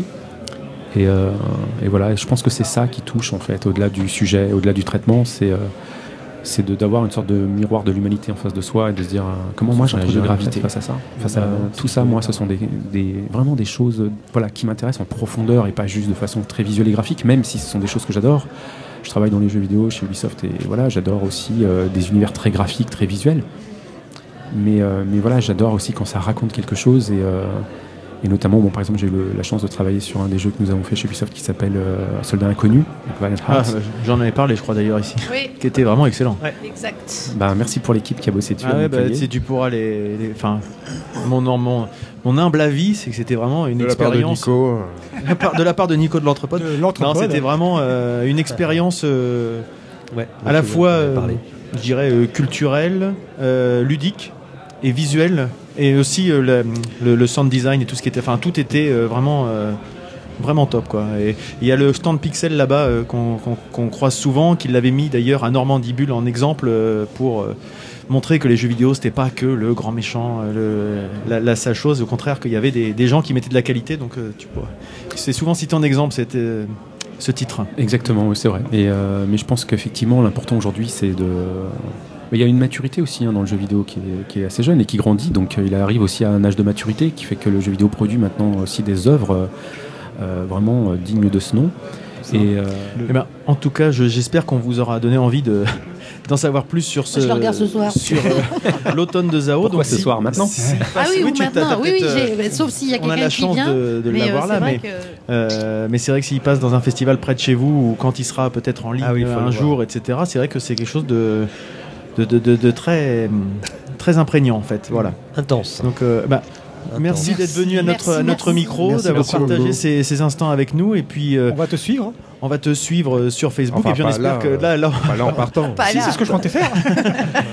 Et on espère que le, le film, qui a déjà connu plusieurs récompenses, en aura d'autres. hein, et, et puis, bah, au plaisir de voir tes, tes prochaines productions et réalisations à ce moment-là. Enfin, plutôt réalisation que production. Ouais, voilà. oui. Enfin, par la force des choses, j'ai été un petit peu coproducteur sur euh, les courts-métrages parce que c'est un peu, malheureusement, euh, ce Oui. qu'on est un peu tous obligés de faire.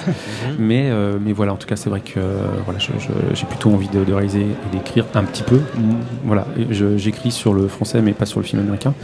Et, euh, mais vraiment, par contre, oui, à réaliser, c'est quelque chose que j'aime beaucoup. Mais bon, en tout cas, merci en tout cas à vous tous pour votre accueil. non, merci à toi. Merci. C'est toi. C'est à Très des chaleureux. choses. Tu vas pouvoir manger maintenant. Il y a quelques viennoiseries qui t'attendent. Merci, mais Nicolas. C'est c'est terrible les festivals, on n'arrête pas de manger. mais bon, c'est c'est chouette. À une prochaine fois. Salut, Merci à vous salut tous. Nicolas. Merci. Salut. Merci infiniment. Donc après ce, ce premier invité assez prestigieux, on peut Très dire, un autre ouais. qui est non moins prestigieux, mais Moi- qui en plus fait partie de notre, euh, de notre entourage proche, puisque c'est Moi-même. Alors Ludo, on voulait euh, un Ludo, peu j'ai vu ton film.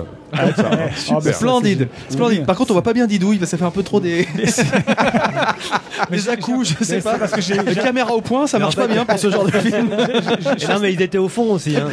Et puis ça fait mal. C'est vrai que c'est pas mal. Je tentais un nouveau processus révolutionnaire de GoPro accroché au bout.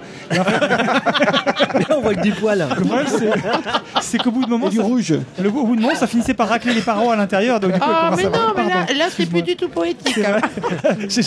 Fallait, euh, voilà. ça voilà. l'avait été. euh, Tu la sens ma GoPro, hein. Tu la sens ma GoPro. Non, mais je pense que Didouille faisait allusion à notre invité précédent, en fait, la poésie, plus que par Voilà. rapport au début du C'est vrai propos que de là, Ludo. ça y est, on commence à partir en, en vrille. C'était le... Ah oui.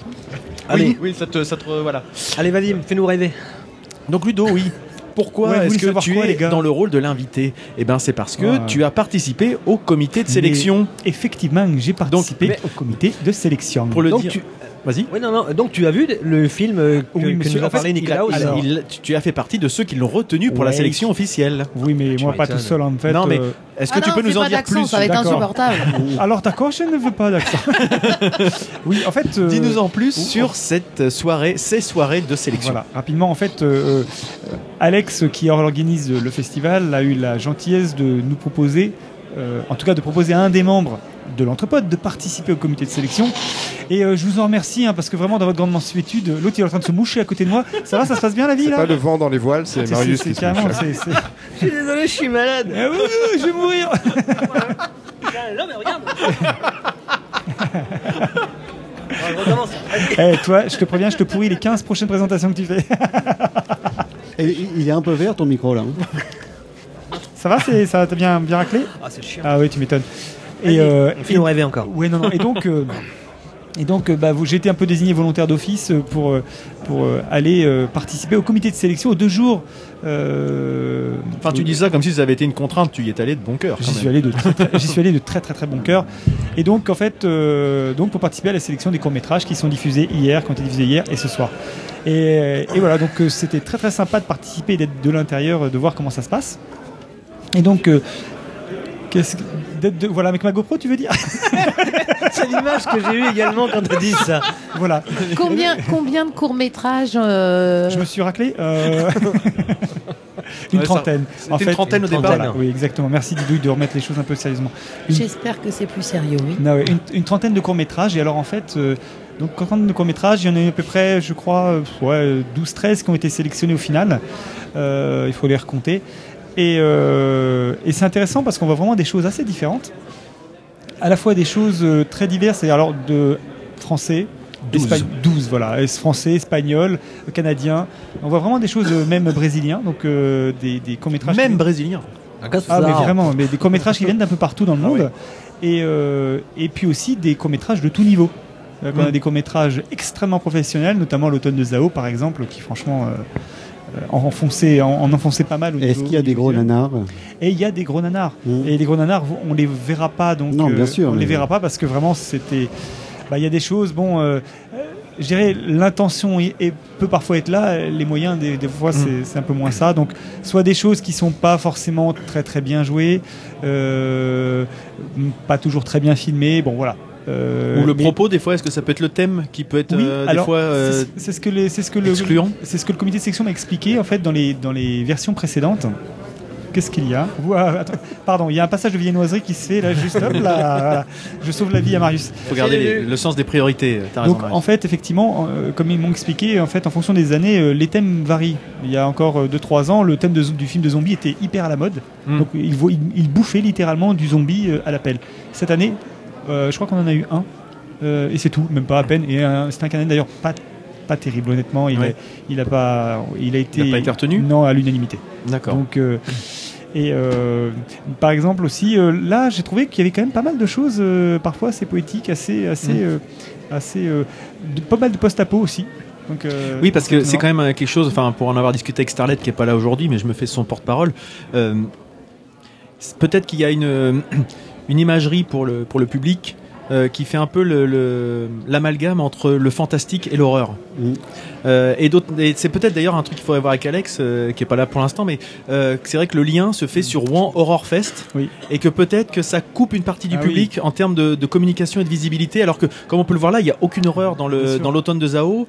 Quand on parlait des Miyazaki, Miyazaki c'est du fantastique. Enfin, il n'y a pas forcément de besoin de gore et d'horreur pour être dans du fantastique. Quoi. Je vais vous citer quelques les quelques films rapidement de- qui ont été donc qui ont été sélectionnés et donc ceux qu'on a vus hier. Euh, donc suite à l'i- à l'issue de cette sélection qui s'est qui s'est déroulée dans la franche bonne humeur euh, et le débat euh, le débat Vous avez picolé, quoi. Euh, moi non, vous me connaissez, hein, je bois pas, je fume pas, je baisse pas. Donc, euh, mais par contre les autres, oui. Sauf avec la- la GoPro. Sauf avant-hier, c'est vrai. je reconnais. Pardon.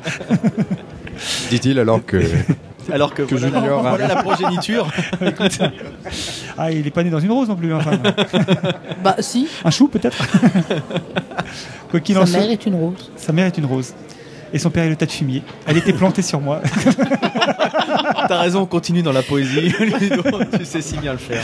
Et donc, Non, mais je euh, crois qu'il pourrait écrire des courts-métrages. Hein. Mais il a déjà donc, fait, je euh, crois. oui, c'est vrai. Bon, bon c'est-. Ceci est une autre histoire. C'est une autre histoire. Euh, et donc voilà, donc euh, la sélection se marchait comme ça. On a donc enquillé sur deux soirées les films. Euh, et puis à chaque, à chaque diffusion, un vote. Oui, non, peut-être. Mm. Et donc, et à cette issue-là, on votait à la majorité, savoir si on retenait ou si on retenait pas. Et donc, voilà, en gros, c'est un peu moins de la moitié qui ont été retenus.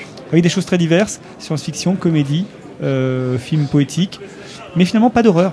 D'accord. Euh, très très peu des choses vraiment euh, là où je m'attendais vraiment à voir des trucs trash. Ouais, j'en ai non, j'en étais pour mon compte. D'accord.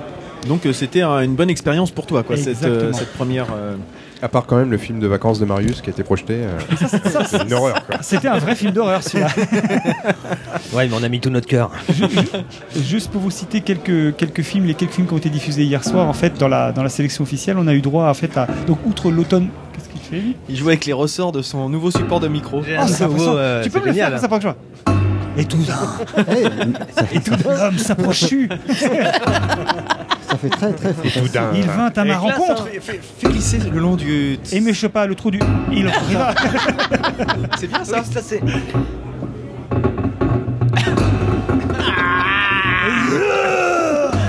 du sound design comme ça avec. Ça euh, marche pas. Non, mais mon truc. Moi j'adore, moi je suis content. 12 euros.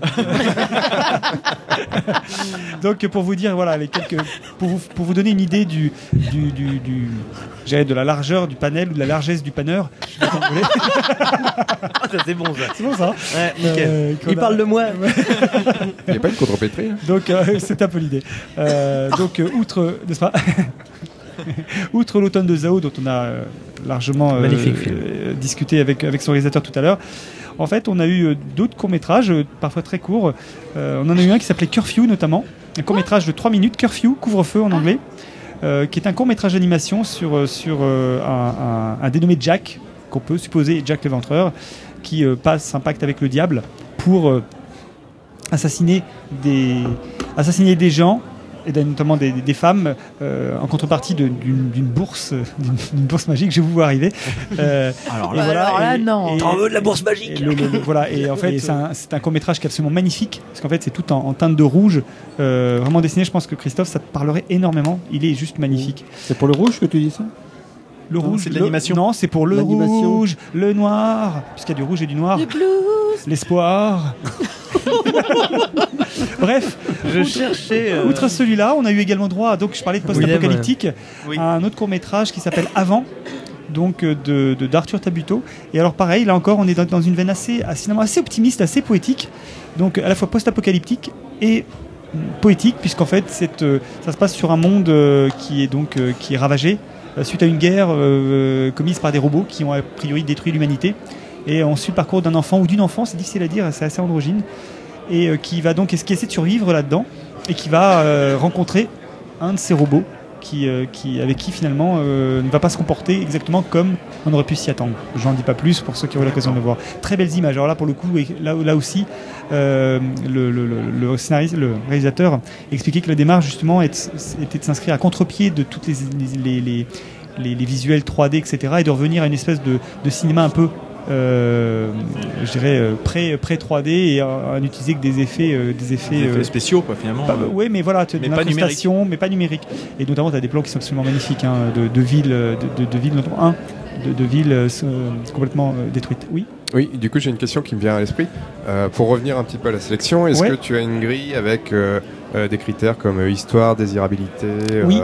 Euh, Oui. pas. C'est pas juste de la subjectivité, j'ai aimé, j'ai pas aimé, non. t'as vraiment des, certains critères. En euh, gros, en gros, tu y, tu y retrouves. euh, Il y a un monsieur qui a un chapeau bizarre là. C'est un, spectateur. euh, T'entends auditeur, pas Je sais pas. Il, euh, il- mais il est vieux, il entend il- rien. Il fait, il fait- il fait des gestes.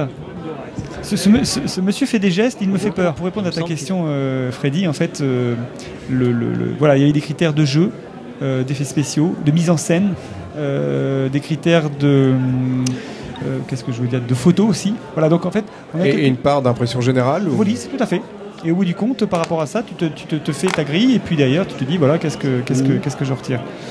Euh, et, mais très très vite, en fait, on se rend compte, euh, lorsque tu as le, le- quand tu vois le court métrage et qu'il y a la discussion, très vite ça s'oriente en fait. Il y a vraiment des choses des fois qui sont très rédhibitoires. Là encore, je parlais de, de, de- comment on appelle ça, de, de, de jeux d'acteurs ou de, ou de mise en scène.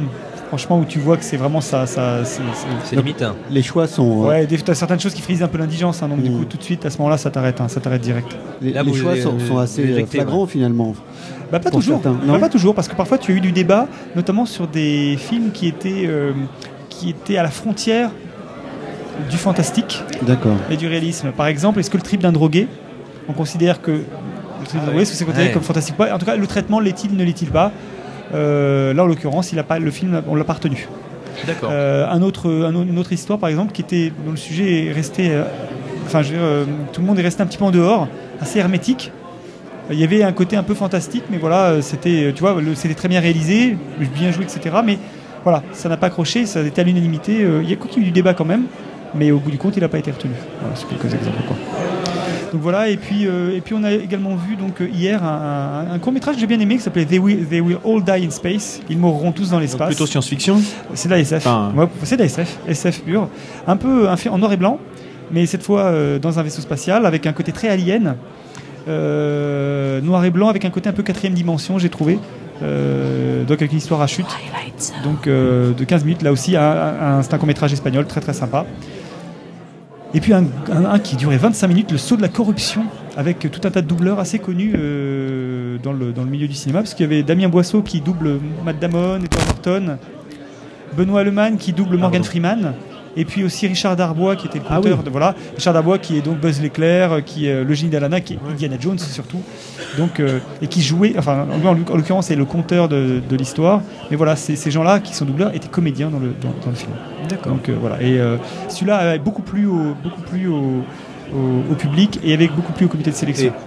Là, sans. De toute façon, ça sera pas diffusé avant demain, donc il n'y a pas de. Qui c'est qui Il a n'y a, gagné pas de secret. Non, mais c'est pas ça, justement. Quel, quel serait, toi, ton favori parmi les six qui ont été retenus Si tu peux nous le dire, est-ce qu'il y en a un vraiment Oui, qui a enfin- retenu ton attention? Pour moi hier c'est l'automne de Zao, mais c'est vraiment parce que parce que le film m'a- vraiment touché en fait. euh, Ouais, il a, Parce parlé. qu'il est, ouais, ouais, il est, j'ai trouvé beaucoup de profondeur et de poésie et voilà. Et sinon, euh, celui que j'ai vraiment beaucoup aimé aussi, c'était They Will All Die in Space, mais qui est plus euh, classique dans sa facture, on va dire, euh, voilà. Euh, D'accord. Bon.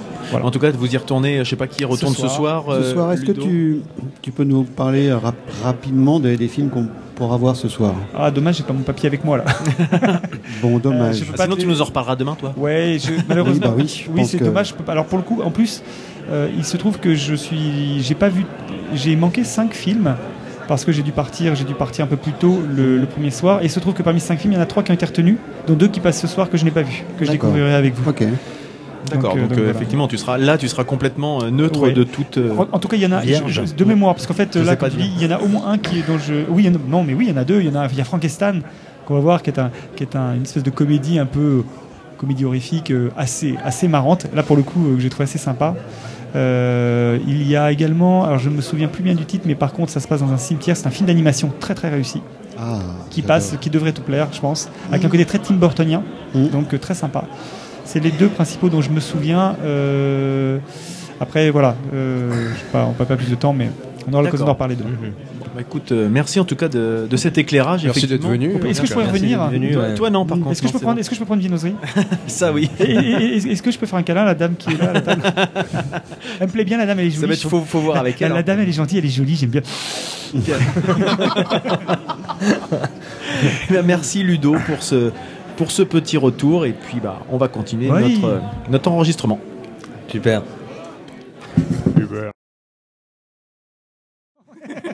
Parle-nous de tes passions.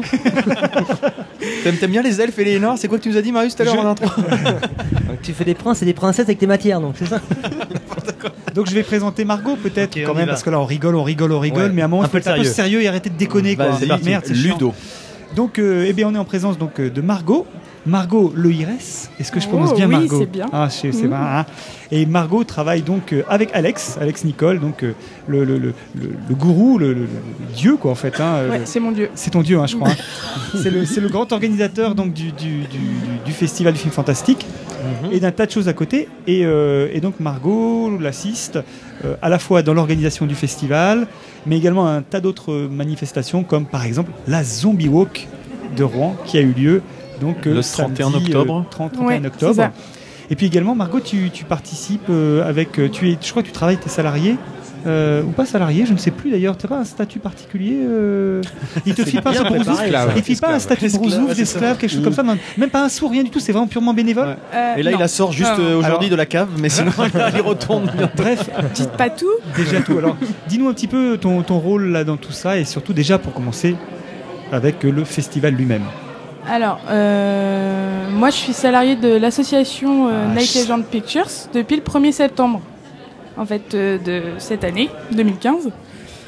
Euh, le but, c'est que je sois le bras droit d'Alex. Oh la vache, Ouais. ça fait pas peur ça Si. C'est, tu sais, moi, Bah, je- le bras droit de Dieu, bah oui quand même. tu vois. Un peu l'ange Gabriel quoi. J'ai les cheveux qui enflent, c'est cool. Donc, sur le festival, je m'occupe de tout ce qui est logistique et je remplace Mhm. le gourou quand il est pas là. D'accord. C'est qui tout le temps, parce qu'en fait, il en fait rien. En fait, il est jamais là parce qu'il n'est pas là aujourd'hui. Si, il était là tout à l'heure. On l'a vu, non Ce matin, il était là, mais. Ouais, voilà, en fait, on se croise. Il était là ce matin, moi, j'étais pas là. Voilà. D'accord. D'accord. Il ne peut y avoir qu'un seul dieu sur le festival. C'est le problème. Et alors, dis-nous un peu l'organisation d'un festival comme ça, comment ça se passe? Qu'est-ce qui t'arrive, Marius? Bah, parce que le micro. Euh, j'ai un peu de mal. On peut Donc faire plus une ça va, petite plus je la pause, vois se hein, bêcher pour remettre le micro. Sinon, je parle comme ça. Là, ça va là. C'est bon? Il faut qu'on t'entende bien en fait. Ouais, c'est parfait là. Normalement, On ça entend doit bien. bouger. Y a Allez, pas à de toi. souci. Fais-nous rêver. Je me souviens même plus de la question. Je disais, alors raconte-nous un Ça peu fait le, C'est pas grave, ta réponse Ludo, passera hein. quand même. le- donc, donc, euh, le quotidien euh, d'un festival, c'est-à-dire l'organisation d'un festival, ça se passe comment? Ça se prépare combien de temps à l'avance? Voilà. Bref, Euh, bah, ça, se pré- ça se prépare euh, un an à l'avance en fait. Euh, on en finit un, on prépare le prépare suivant. D'accord. Euh, après, on commence euh, vraiment. On a des partenaires qui sont euh, réguliers. En fait, tous les ans, on les retrouve. C'est euh, c'est quelque chose de pérenne. Donc, euh, les partenaires, on, les a déjà. Le but, après, euh, pour nous, c'est de trouver des mécénats. Et ça, c'est- j'ai cru comprendre que c'était un... Alors, compliqué. C'est compliqué. Et puis non seulement de les trouver, puis après de recevoir les sous. Est-ce que j'ai bien compris? C'est pas toujours facile. euh, Oui, Il y a la promesse et puis il y a la... voilà, quand ça tombe vraiment. Quoi. Et après, euh, il y, a- il y a différents types de, de- de mécénats. Il y a euh, des mécénats euh, bah, financiers, bien sûr. Après, il y a des, des mécénats, par exemple, là, à l'Autoile. euh, Enfin, voilà, c'est quelque chose, c'est le lieu. Ouais. On a L'Omnia aussi comme partenaire. L'Omnia. ouais. Qui est le partenaire, et puis euh, bah, euh, le gibier de Potence qui nous accueille aussi. euh, Qui est la romerie euh, en bas du boulevard voilà, des Belges. en bas du boulevard des Belges. Qui est un C'est peu ça. votre. QG. Euh, un peu, ouais. C'est là que j'ai rencontré Alex, en fait. Euh, D'accord. Ah ouais, d'accord. On voit déjà, c'est Ouais, d'accord. c'est parti sur de bonnes bases. Ouais. Les partenaires de boissons, ok, d'accord. Mademoiselle est dans l'alcool donc. non, mais euh, il y a du coca aussi, hein, et du Perrier, bien sûr. Avec du rhum. Et, et après, vous avez des, vous avez des subventions euh, des collectivités territoriales, style la mairie, euh, le département, la région. euh. Euh, alors, on est beaucoup suivi par le département parce qu'en fait, depuis l'année dernière, on a créé une maison hantée euh, qui est ré- enfin, réservée, qui est surtout axée sur les jeunes, en fait, euh, les enfants. Donc ça, c'est euh, le département qui, euh, Oui, qui finance. Et euh, tous, les, tous les ans, en fait, on peut nous retrouver aux rencontres jeunesse du département. euh, Mhm. Voilà, pendant les vacances de la Toussaint.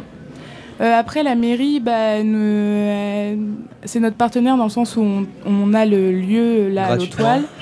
Euh, on fait aussi partie euh, des Azimuts. Bon, cette Ah année, oui. ça s'est pas fait pour des raisons, euh, voilà, parce que la so- on, devait être à la soirée euh, De lancement mercredi, ouais. voilà. Euh, puis euh, après, on a euh, bah, la métropole. On espère l'avoir l'année prochaine. Après, il faut aller chercher. Faut en ouais. faut convaincre surtout. C'est-à-dire que toi, tu es surtout spécifiquement, tu t'occupes surtout de ça, non? C'est la recherche de partenaires, c'est vraiment Ouais, le, le cœur de ton Mhm. activité. Voilà, moi je vais chercher euh, les sous. Je vais taxer en fait. Tu vas taxer. Oh, attends, attends, excuse-moi, je t'interromps, mais je vois qu'il y a un jeune drogué qui s'approche de notre table. Il s'appelle Mathieu Collet, donc je précise tout de suite. hein. Attention à toutes les forces de l'ordre. hein. Mathieu Collet est dans la place. Mathieu Collet est dans la place. Excuse-nous. On t'interrompt, mais tu sais, c'est important. hein. Je veux dire, il faut tout de suite. euh, faut, arracher, la- le mal à la racine, hein, sinon euh, t'es emmerdé jusqu'au bout. Il a hein. encore foiré l'interview. Et donc, oui, euh, donc on disait le. le- Quel connard Oh, il est d'enfer, hein, c'est bien. j'avoue ça, que c'est- c'est Ah, il est bien celui-là. Ouais, ouais. J'aime bien ton jungle en fait. ton jungle. Allez, reprenons. euh, Pardon, notre- excuse-moi. Ouais, de- merde. Margot, on, on se dissipe. Et, euh, et donc tu disais euh, le- la métropole, donc c'est un, c'est un, c'est un partenaire que vous, vous courtisez depuis un moment ou Bah, on la courtise vraiment depuis un an d'accord euh, parce qu'il y a des lieux intéressants que nous on pourrait exploiter. Par exemple, euh, sans le citer, un, un grand cylindre bleu. Oh, je ne vois pas du tout de quoi tu veux parler. Voilà. À nous ne- 360 degrés là Voilà. nous ne le citerons pas, bien Donc, sûr. euh, ouais, ça c'est des lieux génial, qu'on comme courtise en Ah fait. ouais. euh, Pour- après, dans quel euh, sens vous courtisez ce lieu-là? Euh, Bah déjà pour euh, l'espace qu'il a. Ouais. Euh, En fait, c'est quelque chose d'assez particulier aussi comme. Dans une- euh, Pour une projection, pour une projection de, de quelque chose. Non, pas forcément. Pas forcément. C'est plus, ouais. On, en, en fait, avec Alex, on travaille vraiment euh, beaucoup sur de la mise en scène, de la scénographie. En fait, Mhm. c'est des, c'est on, comme la maison hantée, on essaye de créer des petites scènes. En fait, c'est vraiment euh, du, du spectacle quelque part. En fait, C'est- vraiment des mini spectacles. euh, euh, qu'on essaye de recréer un univers en fait que, qui est pas forcément connu Mhm. et euh, bah, pour les enfants mais aussi pour les grands ce serait bien de faire des choses Des bien choses. pour les grands J'ai vu qu'il y avait des trucs très sympas, notamment il y a des événements où- que vous organisez, par exemple à l'opéra. Euh, Ça avait l'air d'être très très sympa ce Ouais, truc-là. C'est-à-dire qu'il y a des visiteurs qui viennent, si j'ai bien compris, des visiteurs qui viennent visiter l'opéra de nuit. Et bien sûr, pendant leur visite, eh Il se ben, passe il se des passe des trucs. Ah Et, euh, oui. donc vous avez organisé. et- ça, c'est euh, génial, Des ça. Ça c'est pas quelque chose qu'on a Ouais, ça, c'est normal. Ça, c'est- vous l'avez visité vous J'allais dire, j'allais dire quoi comme truc euh Non, en fait, En ça, cas, on l'a pas organisé. Ça, c'est à l'initiative de, de l'opéra depuis euh, quelques années. Déjà, euh, ils ouvrent aux étudiants la nuit. Et euh, les étudiants font une visite à la lampe, euh, à la lampe de poche, en fait. C'est terrible. Et euh, donc, cette année, on a participé. On s'est planqué euh, dans l'opéra, déguisé. C'est-à-dire zombie, enfin un truc comme ça. Alors, il y avait du zombie. euh, Oh, il y avait, moi j'étais, par exemple, je trimballais mon enfant. Il y a mon enfant là dans un bocal à, à l'entrée. Ah, ça je oui. Faudrait que tu me fasses voir ça. T'as pas pris de photo Euh, Qu'est-ce que tu penses du déguisement de Marius aujourd'hui? Alors attention parce que je crois qu'il y a un pirate qui s'approche là. euh, Ouh là là là là. Il surveille. Il te surveille, Il crois-moi vient que. pas des Caraïbes. Non, non, En fait, c'est un petit peu dans l'esprit de la maison de l'horreur à Paris, en fait. Tu parles du Ouais. pirate ou tu parles de, de qui là Non, de, de Marius, de Marius, on est toujours sur Marius. C'est malin, il fait du boudin. Ah non, non, il revient le pirate. Reviens, pirate, reviens. Et le pirate, il se drogue aussi, non C'est un copain de. Donc le pirate, je précise, euh, qui a fait partie du comité de sélection euh, également de, de- qui est un bénévole assidu en voilà, fait. qui s'appelle Julien. Voilà. Voilà, Julien. Exactement. Donc euh, Ludo connaît tout le monde ici. Dédicace, hein. dédicace à Julien donc. À notre bébé. Big Voilà, up, bébé. big up, bébé. Et donc oui, donc, donc ce genre d'événement, tu disais, donc euh, pour revenir sur l'opéra, donc le bébé, donc tu étais avec ton bébé. Et... Voilà, et je me trimballais, et puis euh, j'arrivais derrière les gens, et puis quand ils se retournent, c'est vachement rigolo. bon, après, faut se reti- retenir de rire, euh, quelque chose que je n'arrive pas à faire encore. Oui, Mais, euh, mais non, mais on avait des loups-garous. Parce qu'en fait, c'est des recoins de l'opéra que on- le public ne voit pas, et du coup, c'est des petits recoins. Donc il y a des loups-garous qui sortent, tout ça, c'est assez Mais rigolo. C'est ça. vous concept est marrant, en euh, tout cas. Avec, euh, avec. euh, Avec panache en fait. Ouais, voilà, c'est on ça. aime bien crier, par exemple. Moi je sais que dans Panache, la- Combien de. Bon, ok. Combien d'arrêts cardiaques alors euh, lors des. Alors, euh, à l'opéra, je trouve que ça a été soft. Euh, la maison hantée, euh, on a plus de crises de panique en fait. C'est Ah vrai oui, quand même. Ouais, parce que moi je sais que après deux jours de maison hantée, j'ai plus de voix, par exemple. Tu Euh, je suis aphone en fait. Non, moi, je-. Mais je ne pourrais pas, moi, ce genre de truc. hein. Je pense que je serais. Ah bah moi euh, je veux bien faire zombie, mais il est hors de question que je rentre en tant que visiteur. Voilà, c'est ça. Le faire Donc, en tant qu'acteur. ça ferait le faire, ça, ça doit être Visiteur, ouais. Visiteur, non, moi je pourrais pas. Parce que je Ah. Et c'est accès tout public, ouvert toutes les semaines. Tous les gamins, ils ressortent sur le dos. En fait, c'est une maison hantée itinérante. Donc il faut D'accord. que en fait, c'est pareil ça, Ah, faut caravane. des lieux. Ah oui, c'est eh oui, c'est notre manouche à nous, lui. Hein. Ah d'accord. Eh ben, Il y a le hérisson. Il y a le hérisson. Ouais, je comprends mieux la chemise du coup. bah, voilà. Elle est belle, hein. Allez, voilà, et je te la pas. Là. On doit sortir bien fort quand même sur les haut-parleurs, je pense. Et donc, euh, parle-nous aussi de, de- alors pour le coup, de- de- d'un autre événement qui est, lui, pour le coup, annuel, qui est la Zombie Walk, et euh, donc tu t'es occupé de, de, de l'organisation, de la sécurité. Ouais, en fait, Explique-nous un petit peu comment ça s'est euh, passé. Donc, on a organisé Alex et moi la Zombie Walk et moi je coordonnais sur le, le terrain, en fait. D'accord. Et C'est on moi peut qui étais rappeler ce qu'est présente. la Zombie Walk? Alors, la Zombie Walk est un carnaval festif euh, de gens déguisés en zombies survivants. Voilà. Donc, c'est une fête. Ah, il y a aussi des C'est survivants. une fête, hein. on, voilà, on déconne pas, on, voilà, on tranche personne, on bouffe personne surtout.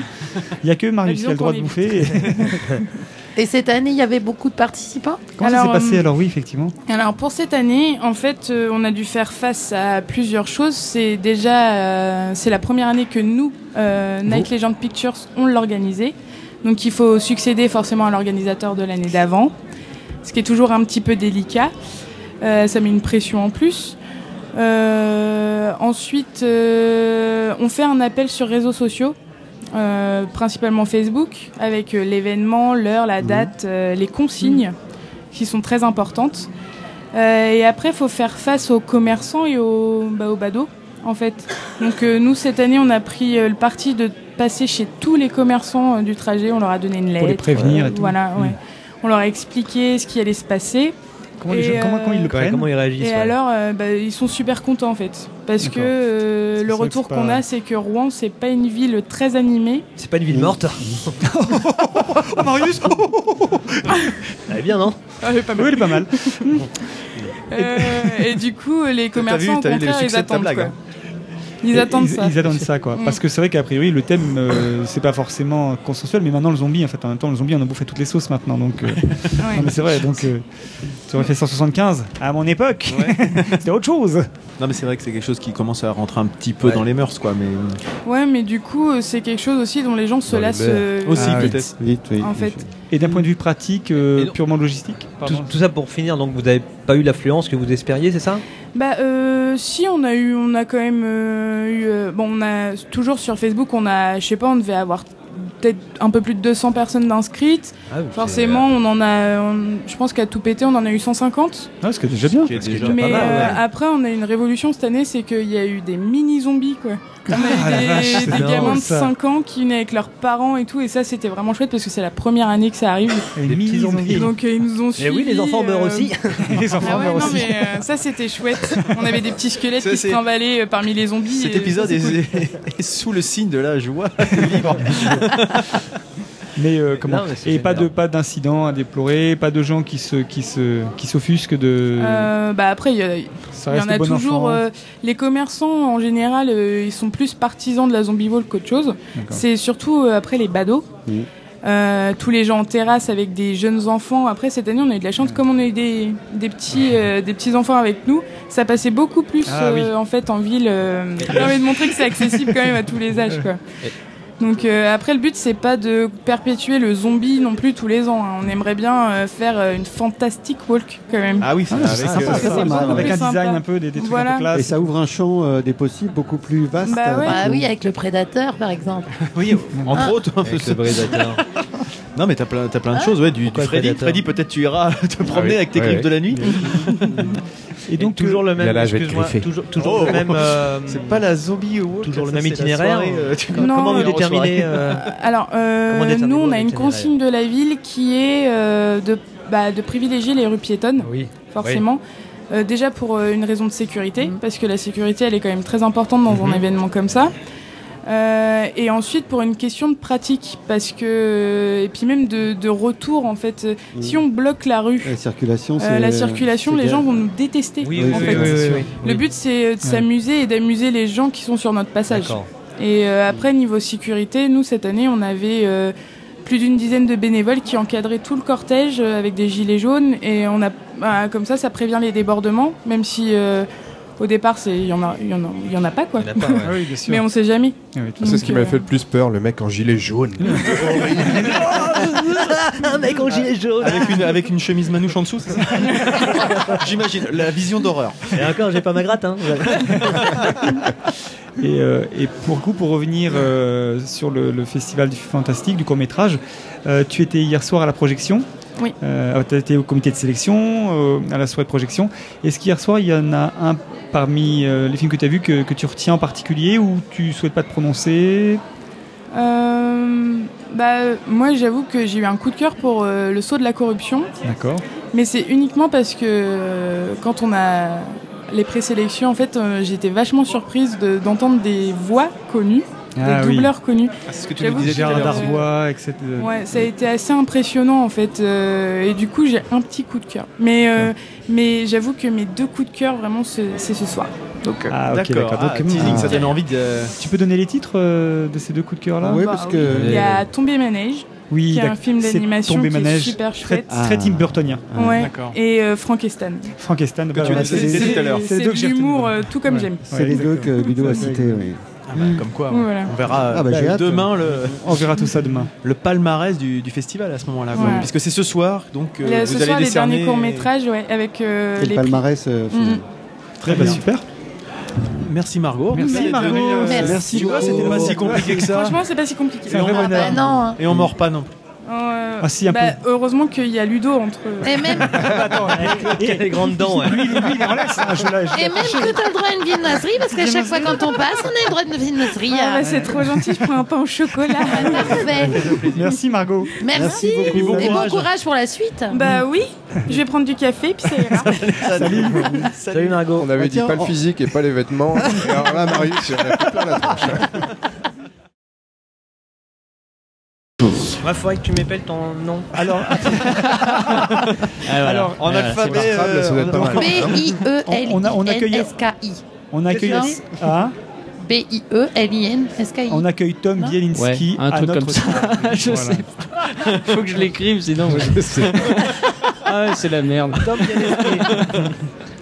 Donc euh, on, on accueille euh, donc à l'instant Tom Bielinski est avec nous. euh, Bonjour. bonjour, Bonjour, Tom. Tom. Bonjour, Tom. Alors euh, Tom est avec nous aujourd'hui. Pourquoi? Eh bien, Ah, Tom bah, était avec nous. qu'est-ce Tu vas nous le dire dire. Tom, qu'est-ce à dire Et Eh pourquoi bien, qu'il est là Tom Bielinski est le réalisateur euh, du court métrage qui est passé hier, euh, qui a fait sensation, je crois qu'il a déjà fait sensation auprès du comité de sélection, Ah, ah. mais également auprès du public, d'après ce que j'ai pu en juger, étant dans la salle. Donc euh, le plus long court métrage Oui, de la sélection, je crois, Oui. euh, puisqu'il fait à peu près 23-25 minutes entre Il fait 24 minutes Ah bah, avec le, le générique. Voilà. T'étais bien Et dans la le bonne fourchette. titre- exactement. et le titre de ce, de ce court métrage, c'est Le saut de la corruption. Et Ah, donc, dont euh, nous a parlé Margot. dont nous a parlé Mago Le. Hires, donc euh, l'organisatrice C'était de la merde. Alors, euh, Tom. Tom va nous parler un petit peu de son, de son, de, de- de- de- du court métrage, de l'histoire, etc. Juste pour préciser quand même que ce court métrage réunit des, bah, je dirais, une pléiade de, de gens assez prestigieux en fait, C'est vrai. puisque euh, alors j'ai j'ai notamment euh, le- parmi les rôles principaux Damien Boisseau. Oui. Alors Damien Boisseau, pour ceux qui ne le connaîtraient pas, est, euh, est comédien doubleur. Oui. Et notamment, il double les voix donc euh, d'Edward Norton, euh, de Matt Damon également. C'est ça. Voilà. Il a fait le, le- le petit garçon aussi dans E.T., Elliot. D'accord. Ah Voilà. oui, mais quand il était plus jeune? Bah, quand il était. Remarque. Tu veux dire euh, forcément. En 82 Non, non, il l'a fait, il l'a fait cette année, c'était juste un kiff comme ça. Voilà, c'est ça. T'en as des bonnes Allez. questions. Je là. vous préviens, si vous continuez comme ça, je quitte cette table. Tu veux dire comme ça comme ça, comme ça, moi je te dis tout de suite Nico, je quitte cette table. Euh, et donc Damien Boisseau, un des rôles principaux. Le deuxième rôle était tenu par Benoît Allemann. Oui. C'est ça. Et Mm. Benoît Allemann, c'est Morgan Freeman euh, à l'écran. Et puis, et puis euh, je dirais last but not least, c'est euh, euh, Gérard Darbois qui est le Oui. conteur. C'est Et. Gérard Darbois, bah, c'est Buzz l'éclair, c'est Indiana Jones, c'est euh, C'est ça. euh, Vers c'est le génie d'Aladin. Alors euh, quand on dit le génie d'Aladin, c'est également, en fait, c'est la voix de, comment il s'appelle, de Robin Williams, Robin en Williams français, en fait. ou c'est c'est tu? Oula, oula, je sais pas. Répétez la question. Tu es prié de quitter cette table dès maintenant. Bonne journée. Au revoir. Voilà. Au revoir. Alors Tom ne sait peut-être pas, mais on a aussi des doubleurs euh, autour de cette table. Nico, Ah, par exemple, oui. fait très bien. Le... Oui, j'ai vu. c'est c'est lui qui fait le, le grand-père dans Les Simpsons. S'il te plaît, Non. peux-tu nous faire plaisir Moi, j'imite Marius qui imite le grand-père des Simpsons. Alors allons-y, c'est parti. Non, je sais pas Allez. Ah. Action. C'était merveilleux. Comme tu vois, on a vraiment des, des talents ici. Ah, Si c'est jamais du, haut tu c'est du haut niveau. hein. Si jamais tu les tu cartes, c'est voilà, on t'envoie, voilà, si tu as besoin d'un vieux grand-père asthmatique, il, est là, il est- il est juste à ta gauche. C'est ça. Donc, est-ce que tu. Alors voilà, moi. euh, Et poisson de marchand, une marchande de poissons à la criée, c'est moi. Ok. Allez. Ah oui, c'est poisson de euh, marchand, elle a dit. Ça va, Freddy. J'ai ces griffes de la nuit, hein, t'hésites ça- pas. ça te va pas de boire du café quand on enregistre. Alors, Oh, laissons, laissons notre Voilà, parce que le pauvre- mais laissez Alors, avant toute chose, euh, donc euh, en deux mots, donc le, le, le, le saut de la, non pas de la conjuration comme j'ai Ouais. vraiment, mais j'ai vraiment c'est le saut de la procuration. Non, c'est pas le saut de la procuration, c'est le, le saut d'expédition. Non, non, non, non. ah, aidez-moi, aidez-moi, aidez-moi, aidez-moi. La corruption. D'accord. Le saut de la corruption. Oui. Donc euh, qu'est-ce que raconte le saut de la corruption?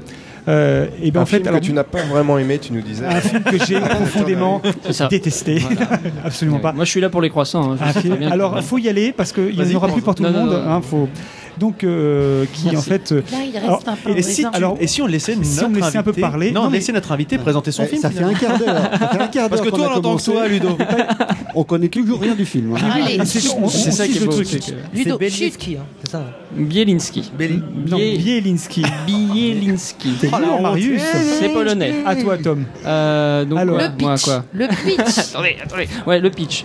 Euh, donc, euh, on est dans un univers médiéval fantastique euh, qui est inspiré un peu d'un jeu de rôle qui s'appelle Warhammer, pour ceux qui connaissent.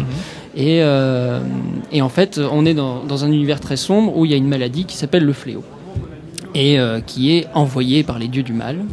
Et donc l'Église est très, très, très importante et c'est un des piliers de la société pour que, voilà, pour que ça tienne euh, la route.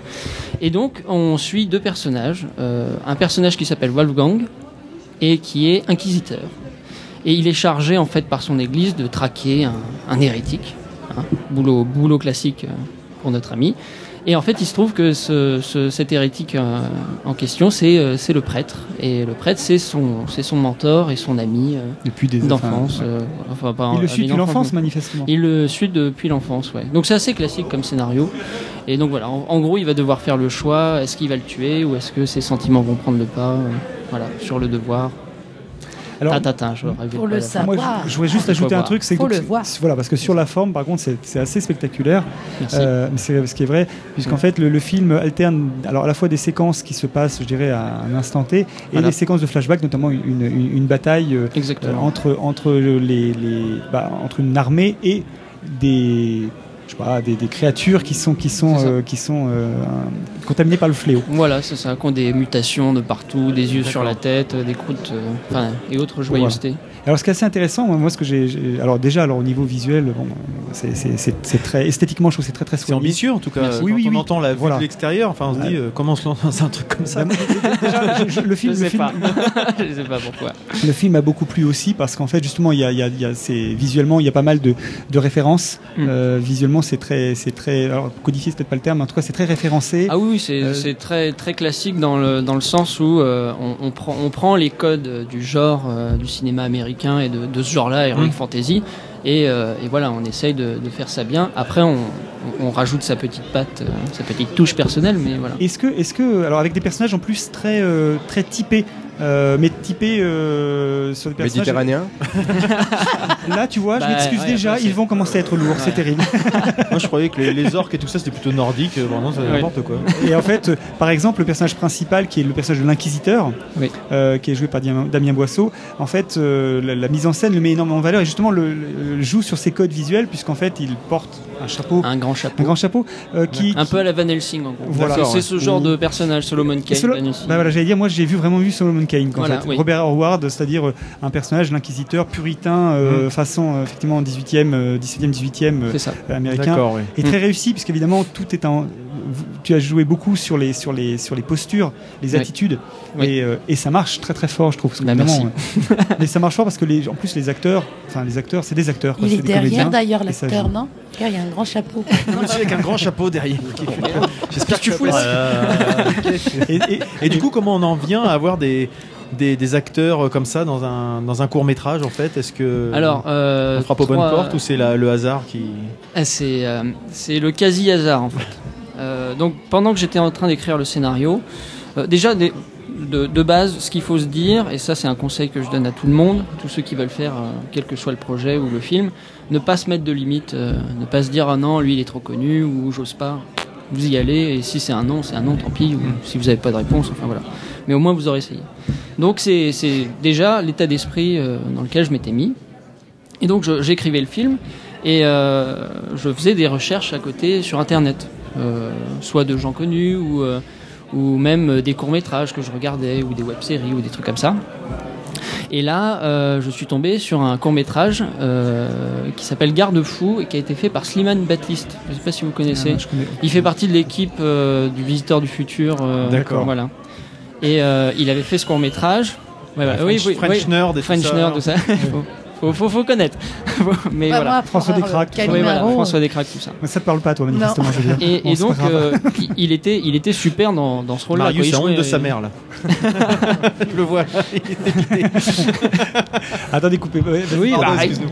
Oui, donc, euh, en gros, il, il, il, euh, il, euh, comment dire, il, jouait super bien hein, le rôle d'un psy. On, on aurait dit un Père Noël, quoi. Et donc, je me suis dit, ah, ça va être un super méchant, parce que je voulais que le méchant, justement, soit, euh, soit on- T'es bonhomme, enfin, en tout cas, jovial, ou pas Voilà. jovial, mais. euh, pas jovial, mais euh, dans le sens, euh, on, préfère sauver le, le méchant que le gentil. Voilà, je voulais vraiment mettre Mm. beaucoup, beaucoup l'accent sur le méchant, parce que apparemment c'est c'est ce qui fait la réussite aussi d'un film. C'est si vous réussissez votre méchant, c'est bon pour le reste. Donc voilà, donc j'ai Benoît Alman, c'est comme ça que je l'ai vu. Après, je l'ai harcelé pendant deux ans.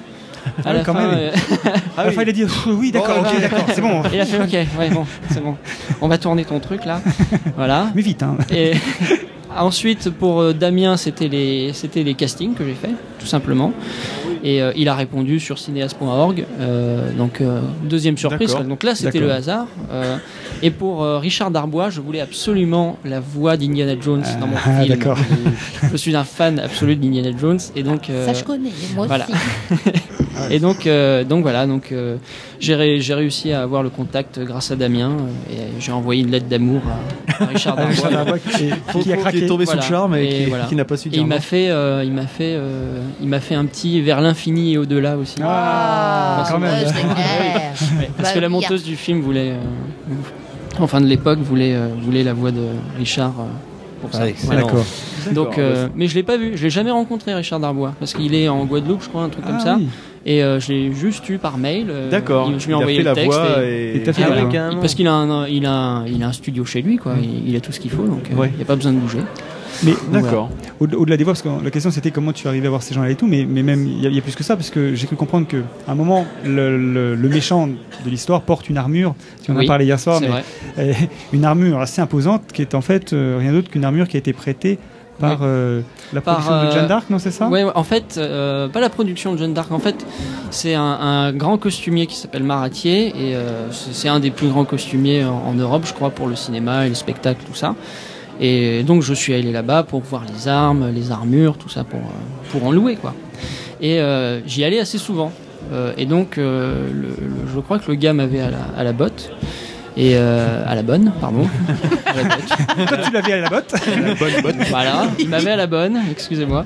Et, euh, et, et ouais, et en fait, le jour J où euh, j'étais pour, pour aller prendre cette armure-là, c'est pas parce que c'était l'armure de Luc Besson, euh, enfin de Jeanne d'Arc de Luc Besson, mais, mais euh, parce qu'elle était classe, quoi. Ouais, c'est elle- qui elle, correspondait faisait très, mieux, voilà. elle faisait très Heroic Fantasy. Très impressionnante à l'écran aussi. et, euh, et il m'a fait, donc je lui fais, euh, bah, je vous dois combien? Et il me fait, euh, bon allez, faites, faites-moi le prochain Seigneur des Anneaux, c'est gratuit. Oh la classe, Waouh. c'est la classe. classe. c'est bien. Par Donc, contre, euh, coup de pression du coup. et, et c'est foiré. surtout. voilà. Mais Voilà. du coup, c'est gratuit quand même. Ouais, mais c'est gratuit quand même, donc ça va. Et je lui ai rendu en bon état. Donc en fait, c'est aussi là qu'on voit que bah, c'est un ensemble de, je dirais, de, de rencontres et de, C'est de ça. hasard et C'est aussi et ça. un peu de culot quand même parce que Tout faut quand même y aller aussi. euh, C'est pas tomber tout cuit dans le bec quand C'est même. ça, mine de faut rien. pas avoir peur en fait. Mm. Euh, et c'est surtout que j'avais pas le choix. Euh, j'ai des ambitions dans le sens où j'ai envie de faire les choses bien, euh, même si c'est très classique, même si c'est très cadré. J'ai envie voilà d'aller au maximum de ce que je peux. C'était Mm. le défi en fait. C'était pour savoir si j'étais fait pour ce métier parce que c'est mon premier court métrage. Ah, j'ai dit, c'est quoi ton parcours personnel avant ça pour comprendre Oui, comment voilà. tu es arrivé à ce court métrage Euh, Freddy, tu voulais alors dire- je, je commence depuis l'enfance. ou- Euh, c'est possible de commencer un Je peu avant parce que c'est ça, ça, intéresse. C'est là que ça nous intéresse. C'est là que Mes ça t'intéresse parents le m'ont conçu. À 3 ans, on m'a offert une caméra. Voilà. Euh, alors en fait, euh, je, je faisais des études dans l'agriculture parce que j'étais mauvais à l'école. Euh, mais moi, je voulais faire du théâtre. On m'a dit que ça n'existait pas, les BEP théâtre. Donc euh, voilà. Euh, donc je m'étais résigné à un moment. Pendant quatre ans, j'ai fait dans l'agriculture. Et un jour, c'est tout con, je suis allé à Cannes, à Cannes, où, j'allais assez souvent en vacances. Et, j'ai vu Pirates des Caraïbes.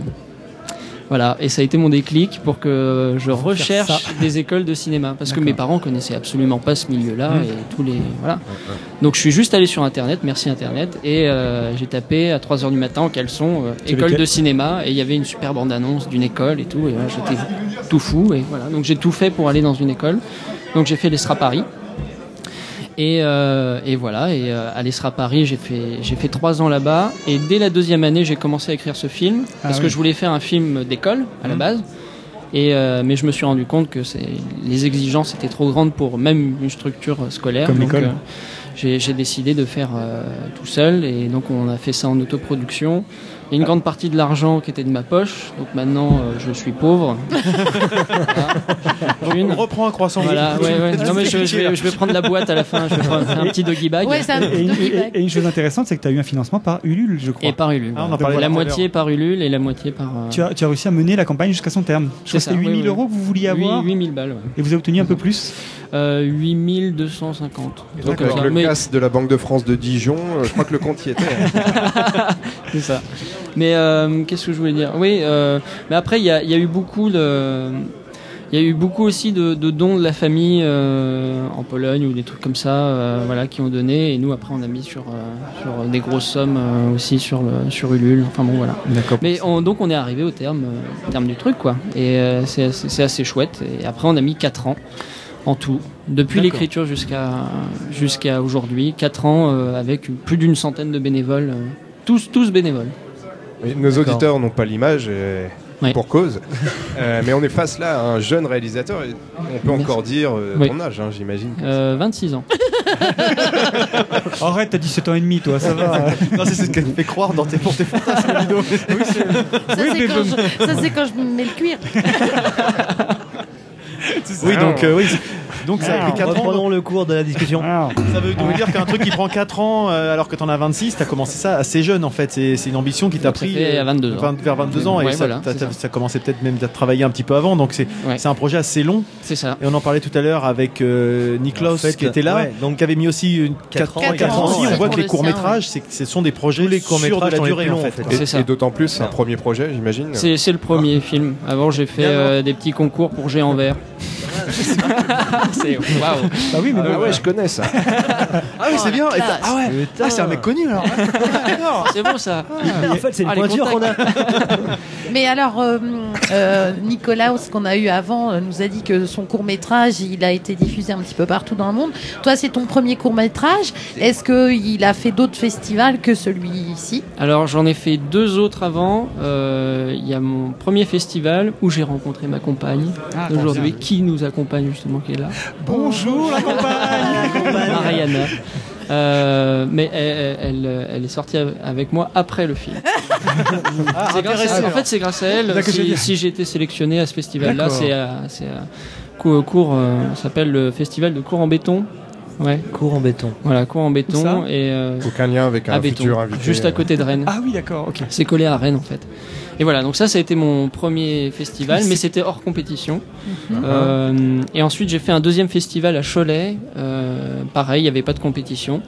Mais euh, voilà, j'ai fait que ça pour l'instant. Et il y a. euh, Et donc, ouais, enfin, d'accord. le festival de Rouen. euh, c'est ça. Et avant, j'ai fait des conventions. Le Toulouse Game Show, euh, les Comic Con et tout ça. D'accord.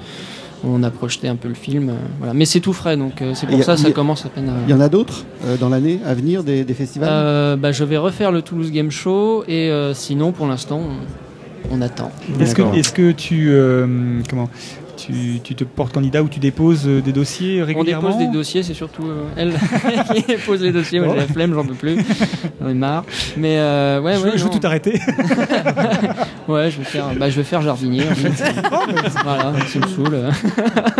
Mais, mais du coup, puisqu'on parle de ça, est-ce que tu vises essentiellement les, les festivals qui parlent de, enfin, qui ont cette thématique fantastique, ou bien tu, tu, je sais pas, vous avez Clermont-Ferrand, Bah, en fait, euh, à la base, je, j'étais, je suis inscrit sur, un, sur, un, sur une plateforme qui s'appelle le Filmfest euh, plateforme, un truc comme ça. Et euh, pour l'instant, j'ai essuyé que des refus, quoi. Euh, Il y a une quinzaine. Donc, je, moi, je m'en fiche, en fait. euh, je- j'en vois partout où je peux. D'accord. oui. Et voilà, a- si on- Sais-tu pour, sais-tu euh, à quoi sont dus les refus ou pas? Non, t'as pas de, ou c'est le truc classique euh, stéréotypé Non, on sait ou- pas. On sait pas. On sait pas. On a juste On euh, pas sélectionné. Ouais. D'accord. Voilà. Peut-être trop euh, orienté Bah, ou trop référencé, c'est Je possible. pense. Je Là, pense dans une ça. convention comme ça, c'est vrai que, enfin, sur les deux derniers, on a fait, on a couvert un peu le Courtivore qui se tourne à Rouen et puis euh, euh, This is England ici. C'est vrai que peut-être que c'est pas tout à fait dans la dans la Mm. ligne éditoriale de, de ces festivals, effectivement. Bah, il doit y avoir de ça, oui. euh, Il y a, Enfin, il y a, il y a je parle le genre eux, mais- film. oui, bah, je pense, je pense qu'il y a de ça. hein. Ou alors il est mauvais aussi. Peut-être. hein. Je sais pas. Mais euh, non, mais oui, je pense qu'il y a beaucoup de ça. euh. Apparemment, il y a, j'ai vu qu'il y avait un autre court métrage qui avait été fait par un Français d'Heroic Fantasy. Lui, il l'a tourné en anglais. Et il a fait Un carton des centaines, des centaines de festivals aux États-Unis. D'accord. Donc là, je suis en train d'essayer de le traduire en, en Ah oui. anglais. euh. Alors c'est vrai que Niklaus qu'on avait tout à l'heure, euh, lui il a fait une, version anglaise, italienne, euh, Oui. française, et donc du coup avec sa version anglaise, effectivement, il tourne dans beaucoup de festivals euh, aux États-Unis notamment, il a été retenu effectivement. D'accord, euh. Donc c'est vrai que c'est une aussi. euh, Mais euh, lui, il fait les sous-titres ou c'est euh, Alors là, le je doublage Non? écoute, je Non, sais enfin, je sais que sur celui qu'on a vu tout à l'heure, les parties qui sont en italien, je crois, elles sont sous-titrées, elles sont incrustées. Oui. Mais Alors après, est-ce qu'elles sont doublées? Euh, pour La- euh, la partie en complètement pour l'anglais Je sais pas du tout. Mais la partie en Je italien, pense ce qui est- pas, je sais pas. Non, peut-être que c'est les sous-titres en fait simplement. Je Ouais. sais pas. Mais est-ce que le tien est sous-titré déjà? Il y a une version Non, justement, voilà. est-ce En fait, voilà, faire, c'est ça que je Ah, bah, on va cherche, te faire connaître Quentin. Ah, bah, je veux bien voir Quentin. Parce que Bah, oui. Qui est ce Quentin? Ou Marius. Ou Marius. Ou a Marius. Marius Je ne sais pas de qui il parle. Quentin de, de This England, je pense. Le Quentin Ah, de oui, This is England, oui, oui, qui a fait un BTS cinéma et qui s'est occupé euh, des sous-titrages pour tout tous le les festival. Ah. et voilà. ça m'intéresse Et qui est beaucoup sur alors. Toi, tu es sur, tu, tu es de Paris Ou de- Euh, enfin, alors, vous, vous êtes. euh, J'étais à Paris à la base et puis ensuite euh, l'ambiance là-bas, aussi bien à l'école que, que, que l'ambiance de la ville tout court. Euh, j'ai pas, j'ai pas accroché du tout. Donc euh, j'ai- je suis parti respirer en Bretagne Ah où oui. j'ai rejoint mon meilleur ami là-bas. D'accord. Ah, voilà. D'accord. parce qu'il s'est fait opérer il y a pas longtemps, c'est ça que tu veux dire?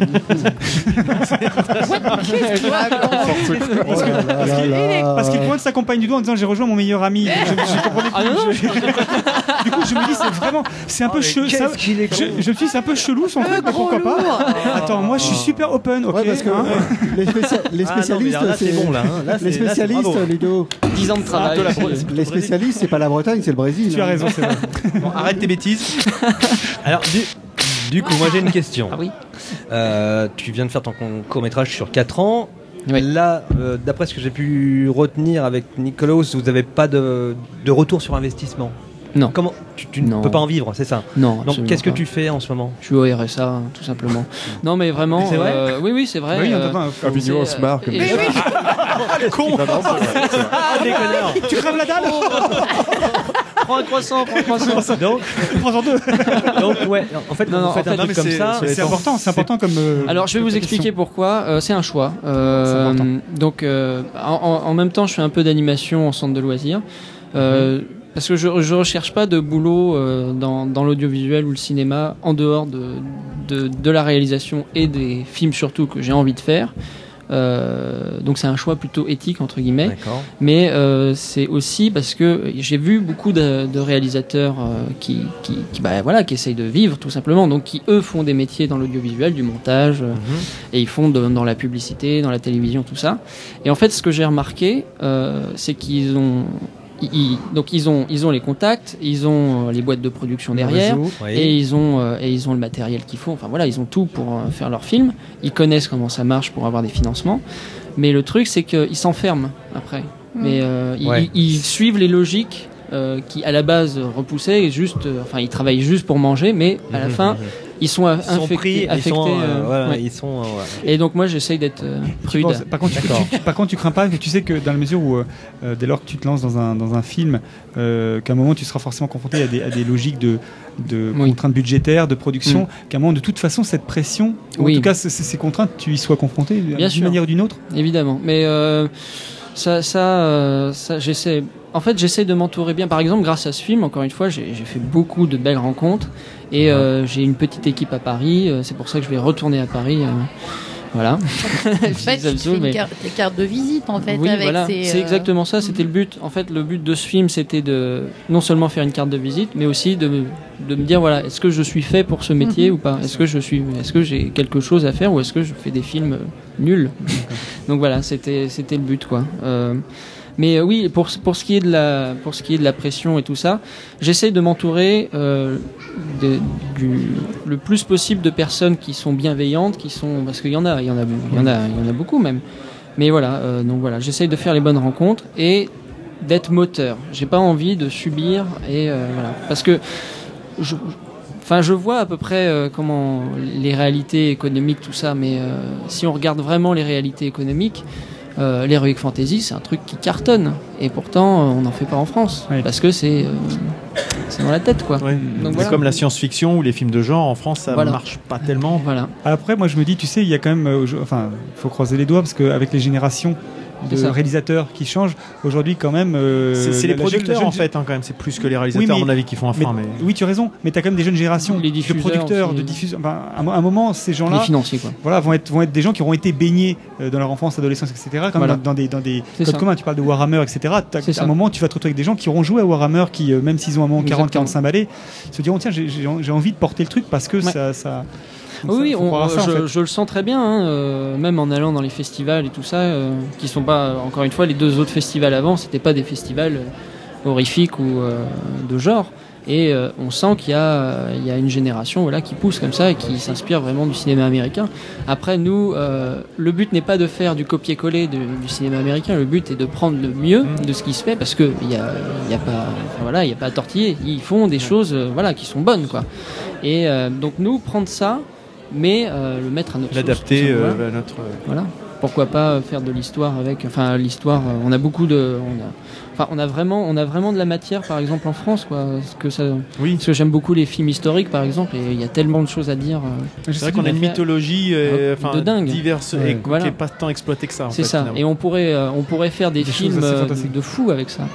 J'ai senti alors peut-être que ça, le pacte des loups un petit peu. Est-ce que c'est le genre d'influence qui te parle ou pas du tout euh, euh, Pas vraiment. C'est pas ce qui m'a, en tout cas pour ce film, c'est pas ce qui m'a influencé. Après le Pacte des loups, oui, oui, c'est c'est- c'est- c'est un exemple. ouais. Pourquoi je pensais à ça? Je, je veux dire pourquoi? Parce qu'il y a Ouais. dans la scène de combat, à un moment, euh, dans la cinquième scène de combat, euh, il y a des scènes, à un moment, de presque d'arts martiaux, en fait, euh, euh, Oui. où limite le, le, le, le- le- à cette. le contaminé se, se, se bat avec une, des techniques d'arts martiaux. Oui. Et, et du coup, ça, ça m'a emmené sur le pacte des loups, en Ah, fait. oui, d'accord. Voilà, voilà pourquoi. Euh, bah, pour les techniques de combat, c'était, euh, il y avait trois techniques de combat en fait. Euh, donc il y avait le, le, bourrin avec la grosse, euh, la grosse massue. Donc ça, bon, bah, c'est le bourrin quoi. Euh, ensuite, il y avait plus le, le, le- pas le pistoliero, mais comment on pourrait dire ça, le ah, le plus KPDP. Oui. euh, et euh, en effet, le mutant, euh, il est un peu plus ninja, mais parce que le- la personne justement qui joue ça, c'est c'est un très bon acteur. Voilà, c'est c'est surtout un acteur. Et euh, il s'appelle Alex Martin et c'est quelqu'un qui monte à fond, euh, qui a joué dans le Transporteur, je crois. euh, et là, il, il a, il, il commence à se faire vraiment une bonne carrière aux États-Unis. Et euh, il a joué aussi dans Dourou et Dos. Ou, euh, voilà. C'est Donc, pas lui qui a dirigé les combats de, de Spectre, notamment? Non, je confonds. je sais pas. Spectre, le Danger Zone Ouais. Ah, euh, si, c'est oui, je- possible. Je, crois bien parce qu'Alex Martin, oui, si c'est possible, parce que je crois qu'il a, il était sur le Puisque- tournage. ouais. Puisque euh, tu me parles, puisque le- le- le- la personne, donc du coup si c'est lui, Ouais. qui parlait, donc qui, qui chorégraphiait euh, donc euh, les scènes de combat de Spectre, disait, expliquait qu'il avait supervisé a priori les scènes de combat de Rouille et d'os, donc. euh, Ah bah voilà, bah c'est lui alors. Voilà, c'est pour ça que J'en suis sûr, c'est lui. D'accord. D'accord. Et euh, ouais, euh, et voilà, donc euh, c'est lui qui a chorégraphié par exemple les combats avec ses amis euh, Je comprends mieux. de la bataille. Ouais. D'accord. Voilà. Donc je m'étais vraiment entouré de personnes les mieux, les mieux possibles que je pouvais euh, trouver avec mes petits moyens, mes petits bras et mon, mon petit réseau. Impressionnant. Voilà. En, en tout cas, Oui, surveille bien ta boîte mail euh, après la diffusion de l'entrepôt Oui, parce que forcément ça va exploser. Ah. Merci. Freddy, ta phrase, euh, ta phrase type. Oui, tu sais qu'ici on fait et on défait les carrières. Et, et pour conclure, pour conclure, est-ce que, est-ce que tu as d'ores et déjà un projet euh, Oui, à venir tout à, fait. ouais. Alors là, euh, deux choses. Là, je suis sur un documentaire qui va traiter du son en trois dimensions. Parce que c'est une technologie qui est en train de sortir. euh, voilà. Donc là, c'était plus pour dépanner au début et maintenant, euh, j'ai pris totalement le, à le- fond dedans. Le sujet. le, à le fond. sujet. Euh, donc voilà, donc euh, pour euh, pour essayer de vulgariser euh, ce genre de, de, de technique et tout ça, c'est tout à fait dans ma dans mes démarches. Et euh, surtout là, le, le- le- je trépigne d'impatience de pouvoir faire mon prochain court métrage qui sera euh, sur les trois derniers jours de Robespierre. Ah ouais. D'accord. Voilà. Ah, tu parlais, de- t'aimais bien l'histoire et Voilà. tout ça. On Ah, tu que- donnes voilà. quand même, tu donnes quand même des. Ah bah, tu je vises, ouais. Mais c'est bien d'être ambitieux. visuellement- Carrément, carrément. Visuellement, ça sera un peu à la 300 quoi en plus. D'accord. Ah. Ambition, ambition. non mais t'as raison. Ah oui, mais Ça sera Ah, entre stylisé 2 à ans moins le quart avant. Jésus-Christ. et- voilà. Et ça sera stylisé à fond tout ça. D'accord. Donc euh, et avant, oui, voilà. En fait, euh, si je, très vite fait, si je peux parler de ce Ah, mais bien projet. sûr, vas-y. Vas-y, vas-y. c'est l'heure, Euh, désolé. Ah, c'est. Donc, Bonne euh, journée. Non, c'est clair que nous on finit à 5h et puis tu sais l'heure c'est l'heure. hein, Zack Snyder, t'aimes bien alors Euh, pas, pas, pas spécialement. Enfin, mais il a un œil euh, Ah oui, non, graphique, bah, bah, graphiquement, magnifique quand même. Il, défonce quoi, oui, c'est sûr. Mais après, euh, j'ai j'ai pas forcément de deux réalisateurs. euh, Non, non, mais, euh, phares. de- non, mais Ouais. par contre, t'as Oui. en tout cas euh, des attirances et des références Voilà, ouais. qui vont, Direction qui vont artistique. permettre, toi, en tout cas, d'avoir un œil par rapport à ta réalisation. C'est ça. Et c'était, je m'inspire aussi beaucoup de, de grands tableaux qui ont été faits justement sur ces derniers Mhm. événements où ils prennent des pauses, les mecs et tout. Enfin, c'est, c'est- Ah, c'est magnifique. voilà. Donc j'essaye de, j'essaye de, de m'inspirer de beaucoup de choses comme ça. Ouais. Et tu voulais parler d'autre Et oui, voilà. euh, donc en fait, euh, là, le concept pour ce court métrage, c'est euh, de faire euh, vivre au public euh, toute la- tout le processus de création. Je suis pas sûr de faire ce film euh, parce que là cette fois j'aimerais ne pas ne pas euh, ne pas le faire en, autoproduction si possible parce que 4 ans euh, voire euh, voire plus peut-être pour C'est celui-là lourd. c'est lourd. C'est euh, voilà. Et donc euh, donc je vais essayer d'avoir une boîte de production on verra. Mais donc en fait le- le- l'idée est de voilà de montrer toute l'enquête que je vais faire par rapport à, ce- à ces trois derniers jours là donc enquête historique avec des interviews de de- de- de- d'historiens tout ça et euh, voilà. Et en fait et de mettre de faire des épisodes comme ça sur euh, internet où euh, les gens pourront suivre très régulièrement euh, ce, qui, ce, qui, ce qui se passe Ce qui se passe, comment ça comment ça se et monte. apprendre en plus de l'histoire. Parce que c'est c'est ça le but en fait. C'est de- d'apprendre qui était Robespierre. Parce qu'il y a beaucoup de mythologie et de légendes autour de, de ce personnage Bien là sûr. et donc de euh, peut-être éclaircir un peu tout ça et voilà. Et, et donc plus rien de fantastique là pour le coup sur ce prochain projet. hein. Euh, si, parce qu'on sera dans l'imaginaire C'est-à-dire que de là- ces personnages-là aussi. Parce qu'ils avaient, en fait, les, con- les conventionnels, donc les, les députés de l'époque, euh, avaient toute une imagerie euh, qui s'inspire de la Grèce antique et de, et de Rome et tout ça. Et donc, euh, ils sont très dans la, dans la, comment dire, dans La représentation et les... la représentation un peu.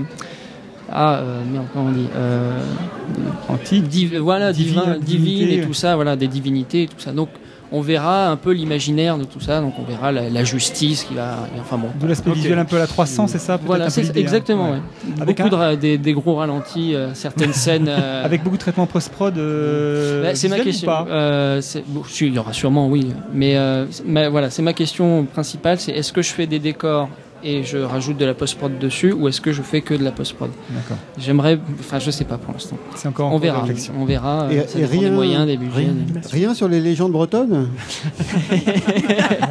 Bah, et- et- Ça fait pas encore assez longtemps qu'il est en Bretagne, Ouais. peut-être Euh, j'ai- j'ai- J'y étais que 3-4 ans, je crois, en Bretagne. Ah, Ah, bah, quand même. Ah Sinon, oui. si tu veux faire un truc sur les légendes Sur du manouches, déclin, peut-être. Ouais. sur, sur le déclin, c'est Marius, c'est ça, non? Les gens du voyage. ouais. Tu sors ton petit hérisson là Euh, sur, sur du Guéclin, peut-être, euh, un jour. On verra. C'est- C'était un. Oui, donc tu as quand même quelques, quelques projets dans les, dans les Ah tiroirs. oui, oui, oui, bien sûr. Et si on veut te retrouver quelque Oui. part euh, sur, euh, sur Internet, sur les Alors, réseaux il y a la sociaux bande-annonce ou du ailleurs, film. euh, La bande-annonce Ah, est ouais. disponible Sur YouTube. D'accord. Voilà. Donc vous tapez le saut de la corruption sur euh, Oui, YouTube. et alors, Et tu as les liens le Facebook, film, etc. Euh, il y Si a on veut- si y a on un souhaite te suivre, si voilà. C'est euh, sur Facebook. Et pour voir le film euh, également, non. Ah, pour l'instant, non, bah ouais, Pour l'instant, il est on que en peut pas, festival. euh, Toujours le même euh, Voilà, problème, ouais. c'est ça. Bah, c'est ça qu'il faudrait. euh, Tiens, si je peux lancer un petit message au, mais festival. Euh, c'est- dommage euh, le fait de. Je, je, je comprends le, le fait de vouloir avoir un peu le L'exclusivité. l'exclusivité et tout.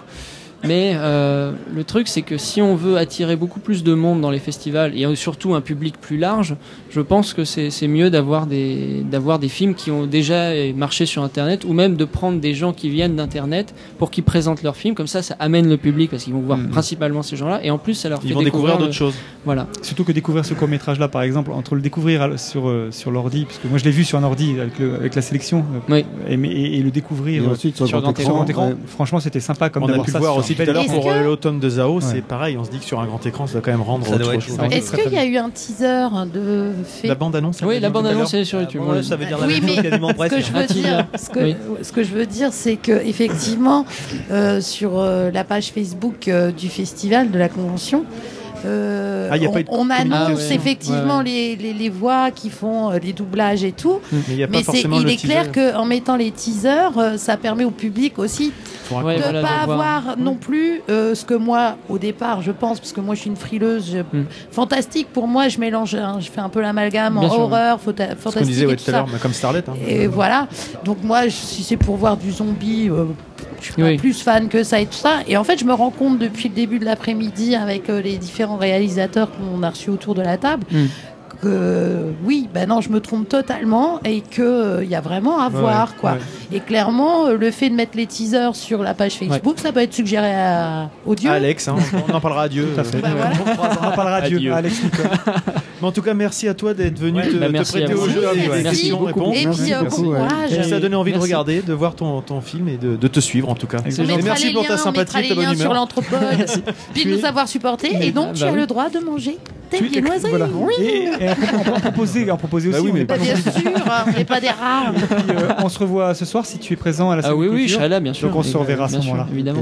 Euh, Suivez-la sur la page Facebook, c'est le mieux. Voilà. Ouais. Très bien. Ben, On on va mettre le lien euh, sur notre. euh, Ok. Merci Merci beaucoup. Tom, à bientôt. Merci. Au revoir. Merci. Et donc on va pas abandonner nos habitudes et on va passer à notre minute chrono, nos coups de cœur et nos coups de gueule.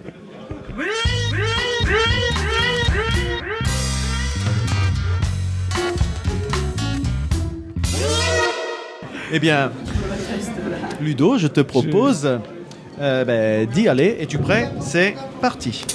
Oui, alors, euh, peut le lancer. d'accord. J'y vais comme ça. Oui, alors euh, mon coup de cœur est pas très très fantastique. aujourd'hui. Il a l'air bien. Il Non, en fait, voilà, j'ai- redécouvert un classique, un classique du cinoche américain des années 50 euh, qui s'appelle Géant de George Stevens, un film qui est sorti en 56, un film, le dernier film de James Dean, avec James Dean, pardon, avec Elizabeth Taylor et Rock Hudson, euh, et, euh, et d'ailleurs le, également le premier rôle de l'un des premiers grands rôles de Dennis Hopper dans ce film-là, et euh, un super film qui dure quand même 3h25. Hein, euh, Ah ouais. et oui, qui est en fait qui raconte l'histoire d'une famille au Texas. Et ça se situe donc en, entre 1915 à peu près et puis les années 50-60 et euh, qui raconte comment en fait les, les, les grands ranchs euh, sont remplacés petit à petit par les grandes fortunes du pétrole et on suit donc euh, des histoires d'amour impossibles, des, des, des- des carrières, des destins brisés, c'est magnifique. Je, je trouve ça superbe et bref. Voilà. On aurait dit le pitch de Dallas.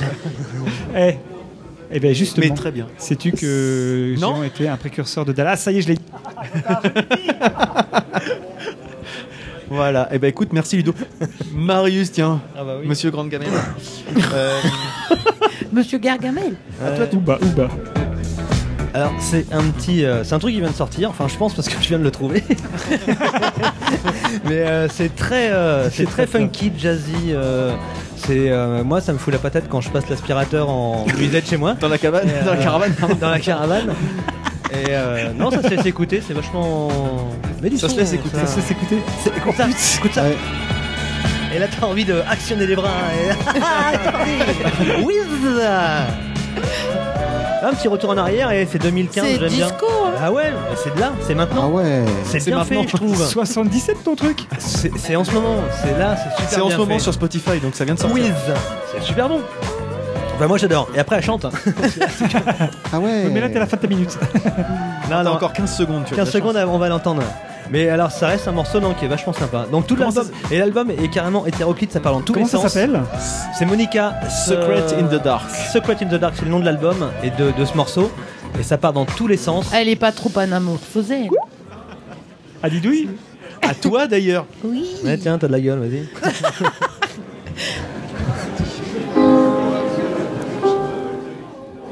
Alors on ferme les yeux, les garçons.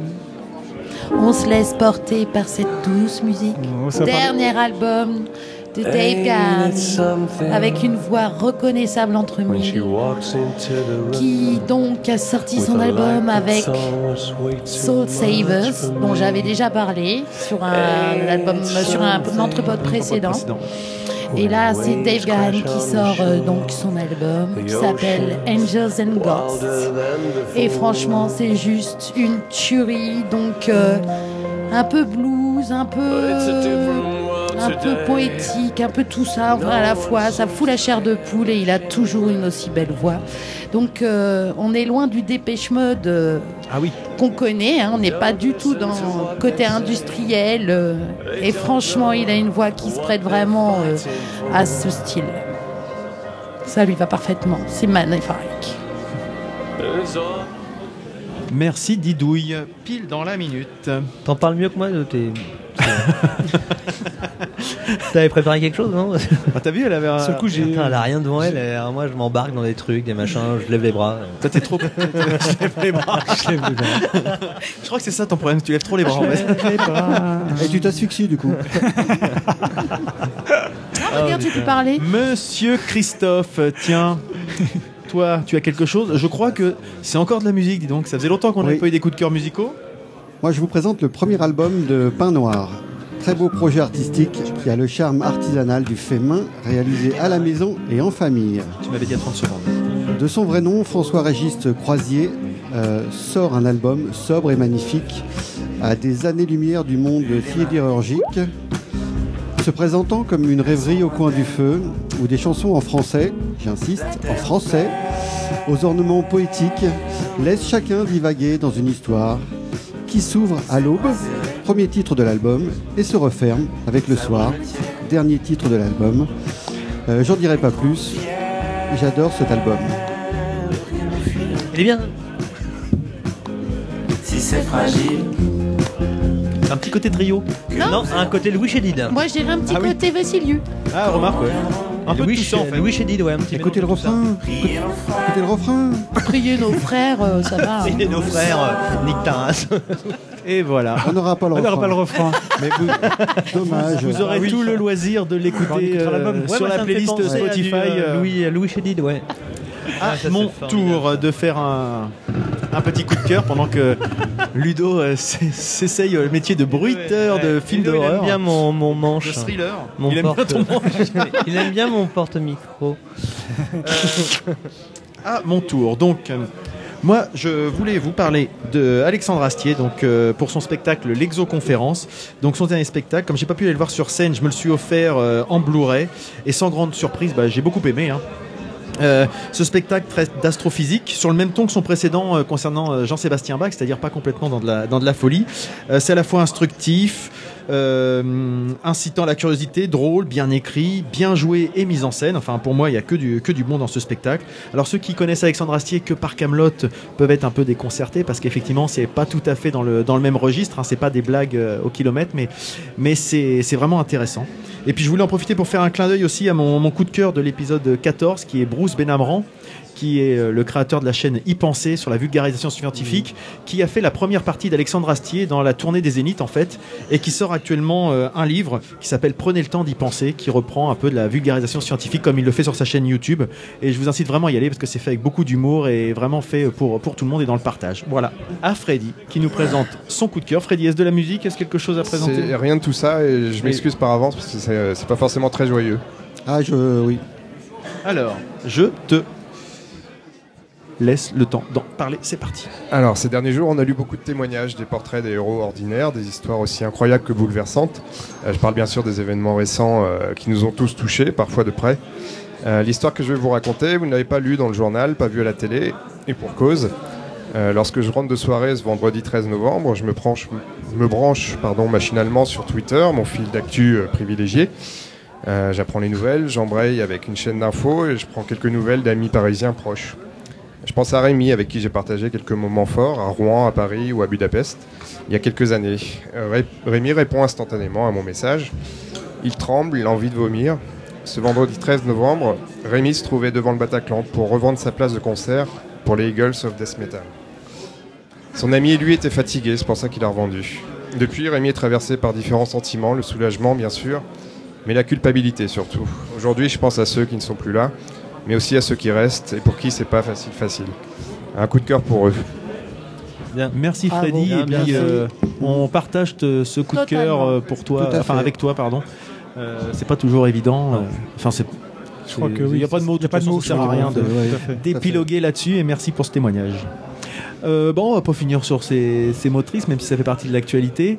Euh, pour rester sur le sur le festival, vous quelques-uns vont nous vont nous abandonner pour demain. On Donc, va se euh, barrer. Marius, C'est pareil, on- on se casse. Arrête toutes tes conneries. Marius, Mais Christophe et va, Freddy c'est- ne seront pas là. Didouille finalement a décidé de, de rester. Comme Oh, quoi, elle a été, Oui, moi, elle a je été reviens. séduite par cette première journée, donc c'est Exactement. plutôt ça un, fait plaisir. plutôt un bon signe. Enfin, c'est pas pour toi, hein, Euh.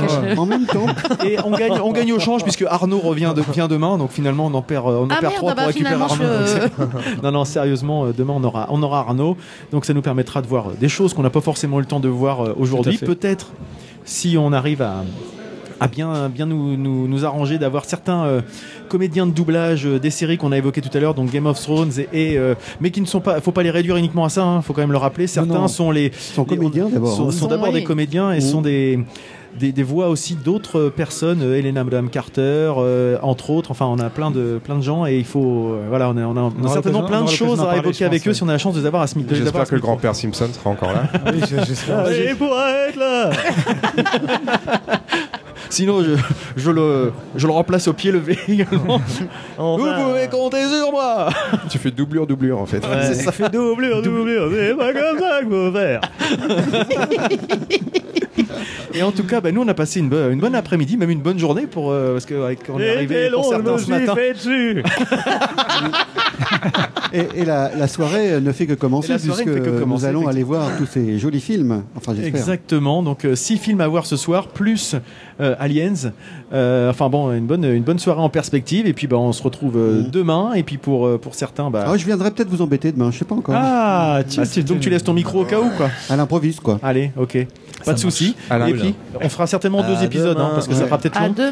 Donc, euh, Donc à la prochaine, donc voilà, alors, à la prochaine. si et puis, épisodes. non, puis on va faire une petite conclusion pour ceux qui écouteraient juste cet épisode-là, quand même, pour rappeler où vous pouvez nous retrouver. Mais bien sûr. Bah, bien Euh, sûr. tout bêtement, parce que hum, bah, globalement, euh, j'ai- c'est une phrase que j'ai que j'ai lue l'autre jour et que j'ai j'ai partagée euh, parce qu'elle m'a bien, elle m'a bien parlé. C'est une phrase de, de Pierre Journel qui dit que le, salaire d'un podcasteur, c'est les échanges que ça, que entraîne et que ça engendre.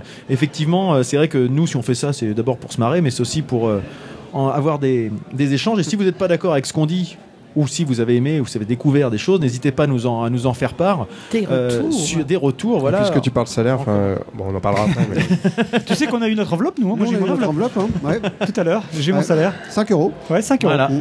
Donc on est, on est sur euh, Ouais, il me les l'entrepode devait, hein. Euh, Vous pouvez retrouver toutes les informations, les sites, les liens qu'on a, qu'on a évoqués. On est toujours aussi sur SoundCloud, iTunes, Pod Radio et les diverses applications de podcast sur tous les, tous les supports mobiles qui existent. Euh, concernant les réseaux sociaux, Facebook, Twitter et Google+, même si Marius visiblement est un Et peu échaudé seul. par Google+. Non, il est oui, pas content. complètement. Non, Il est pas content du Plus, dernier changement de Google Plus en date.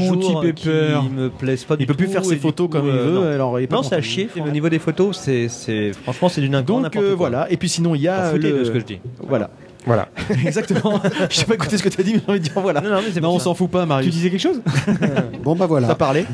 Et puis sinon, bah, on a toujours euh, notre Tipeee. Hein, que ça se, on, a, on communique un peu dessus, mais pas trop, parce que le but c'est pas non plus de, de faire la manche. Hein, c'est pas ça, hein, loin de là. Euh, L'idée c'est que bah, si, si ce vous si ce qu'on fait, pardon, ça vous plaît, vous pouvez contribuer à aider l'association de l'entrepode, puisqu'on est une association. Hein, ça tombe pas dans notre poche. Je voudrais faire rassurer aussi. Euh, donc ça soit 1, 2 ou 3 euros ou plus comme vous voulez. Il y a une page Tipeee qui est faite pour ça. Et puis ceux qui n'aiment pas Tipeee ou qui n'ont pas vraiment compris comment ça fonctionnait, il y a aussi la possibilité par PayPal de faire un, bon, un don direct avec l'adresse podcast at entrepod.fr. Et puis bah voilà, on espère que cet épisode vous a plu et puis on vous dit euh, à bientôt. Allez. Allez, À à, plus, bientôt. allez, bisous. bisous. Ouais. Ciao, ciao. Salut. Allez, oulou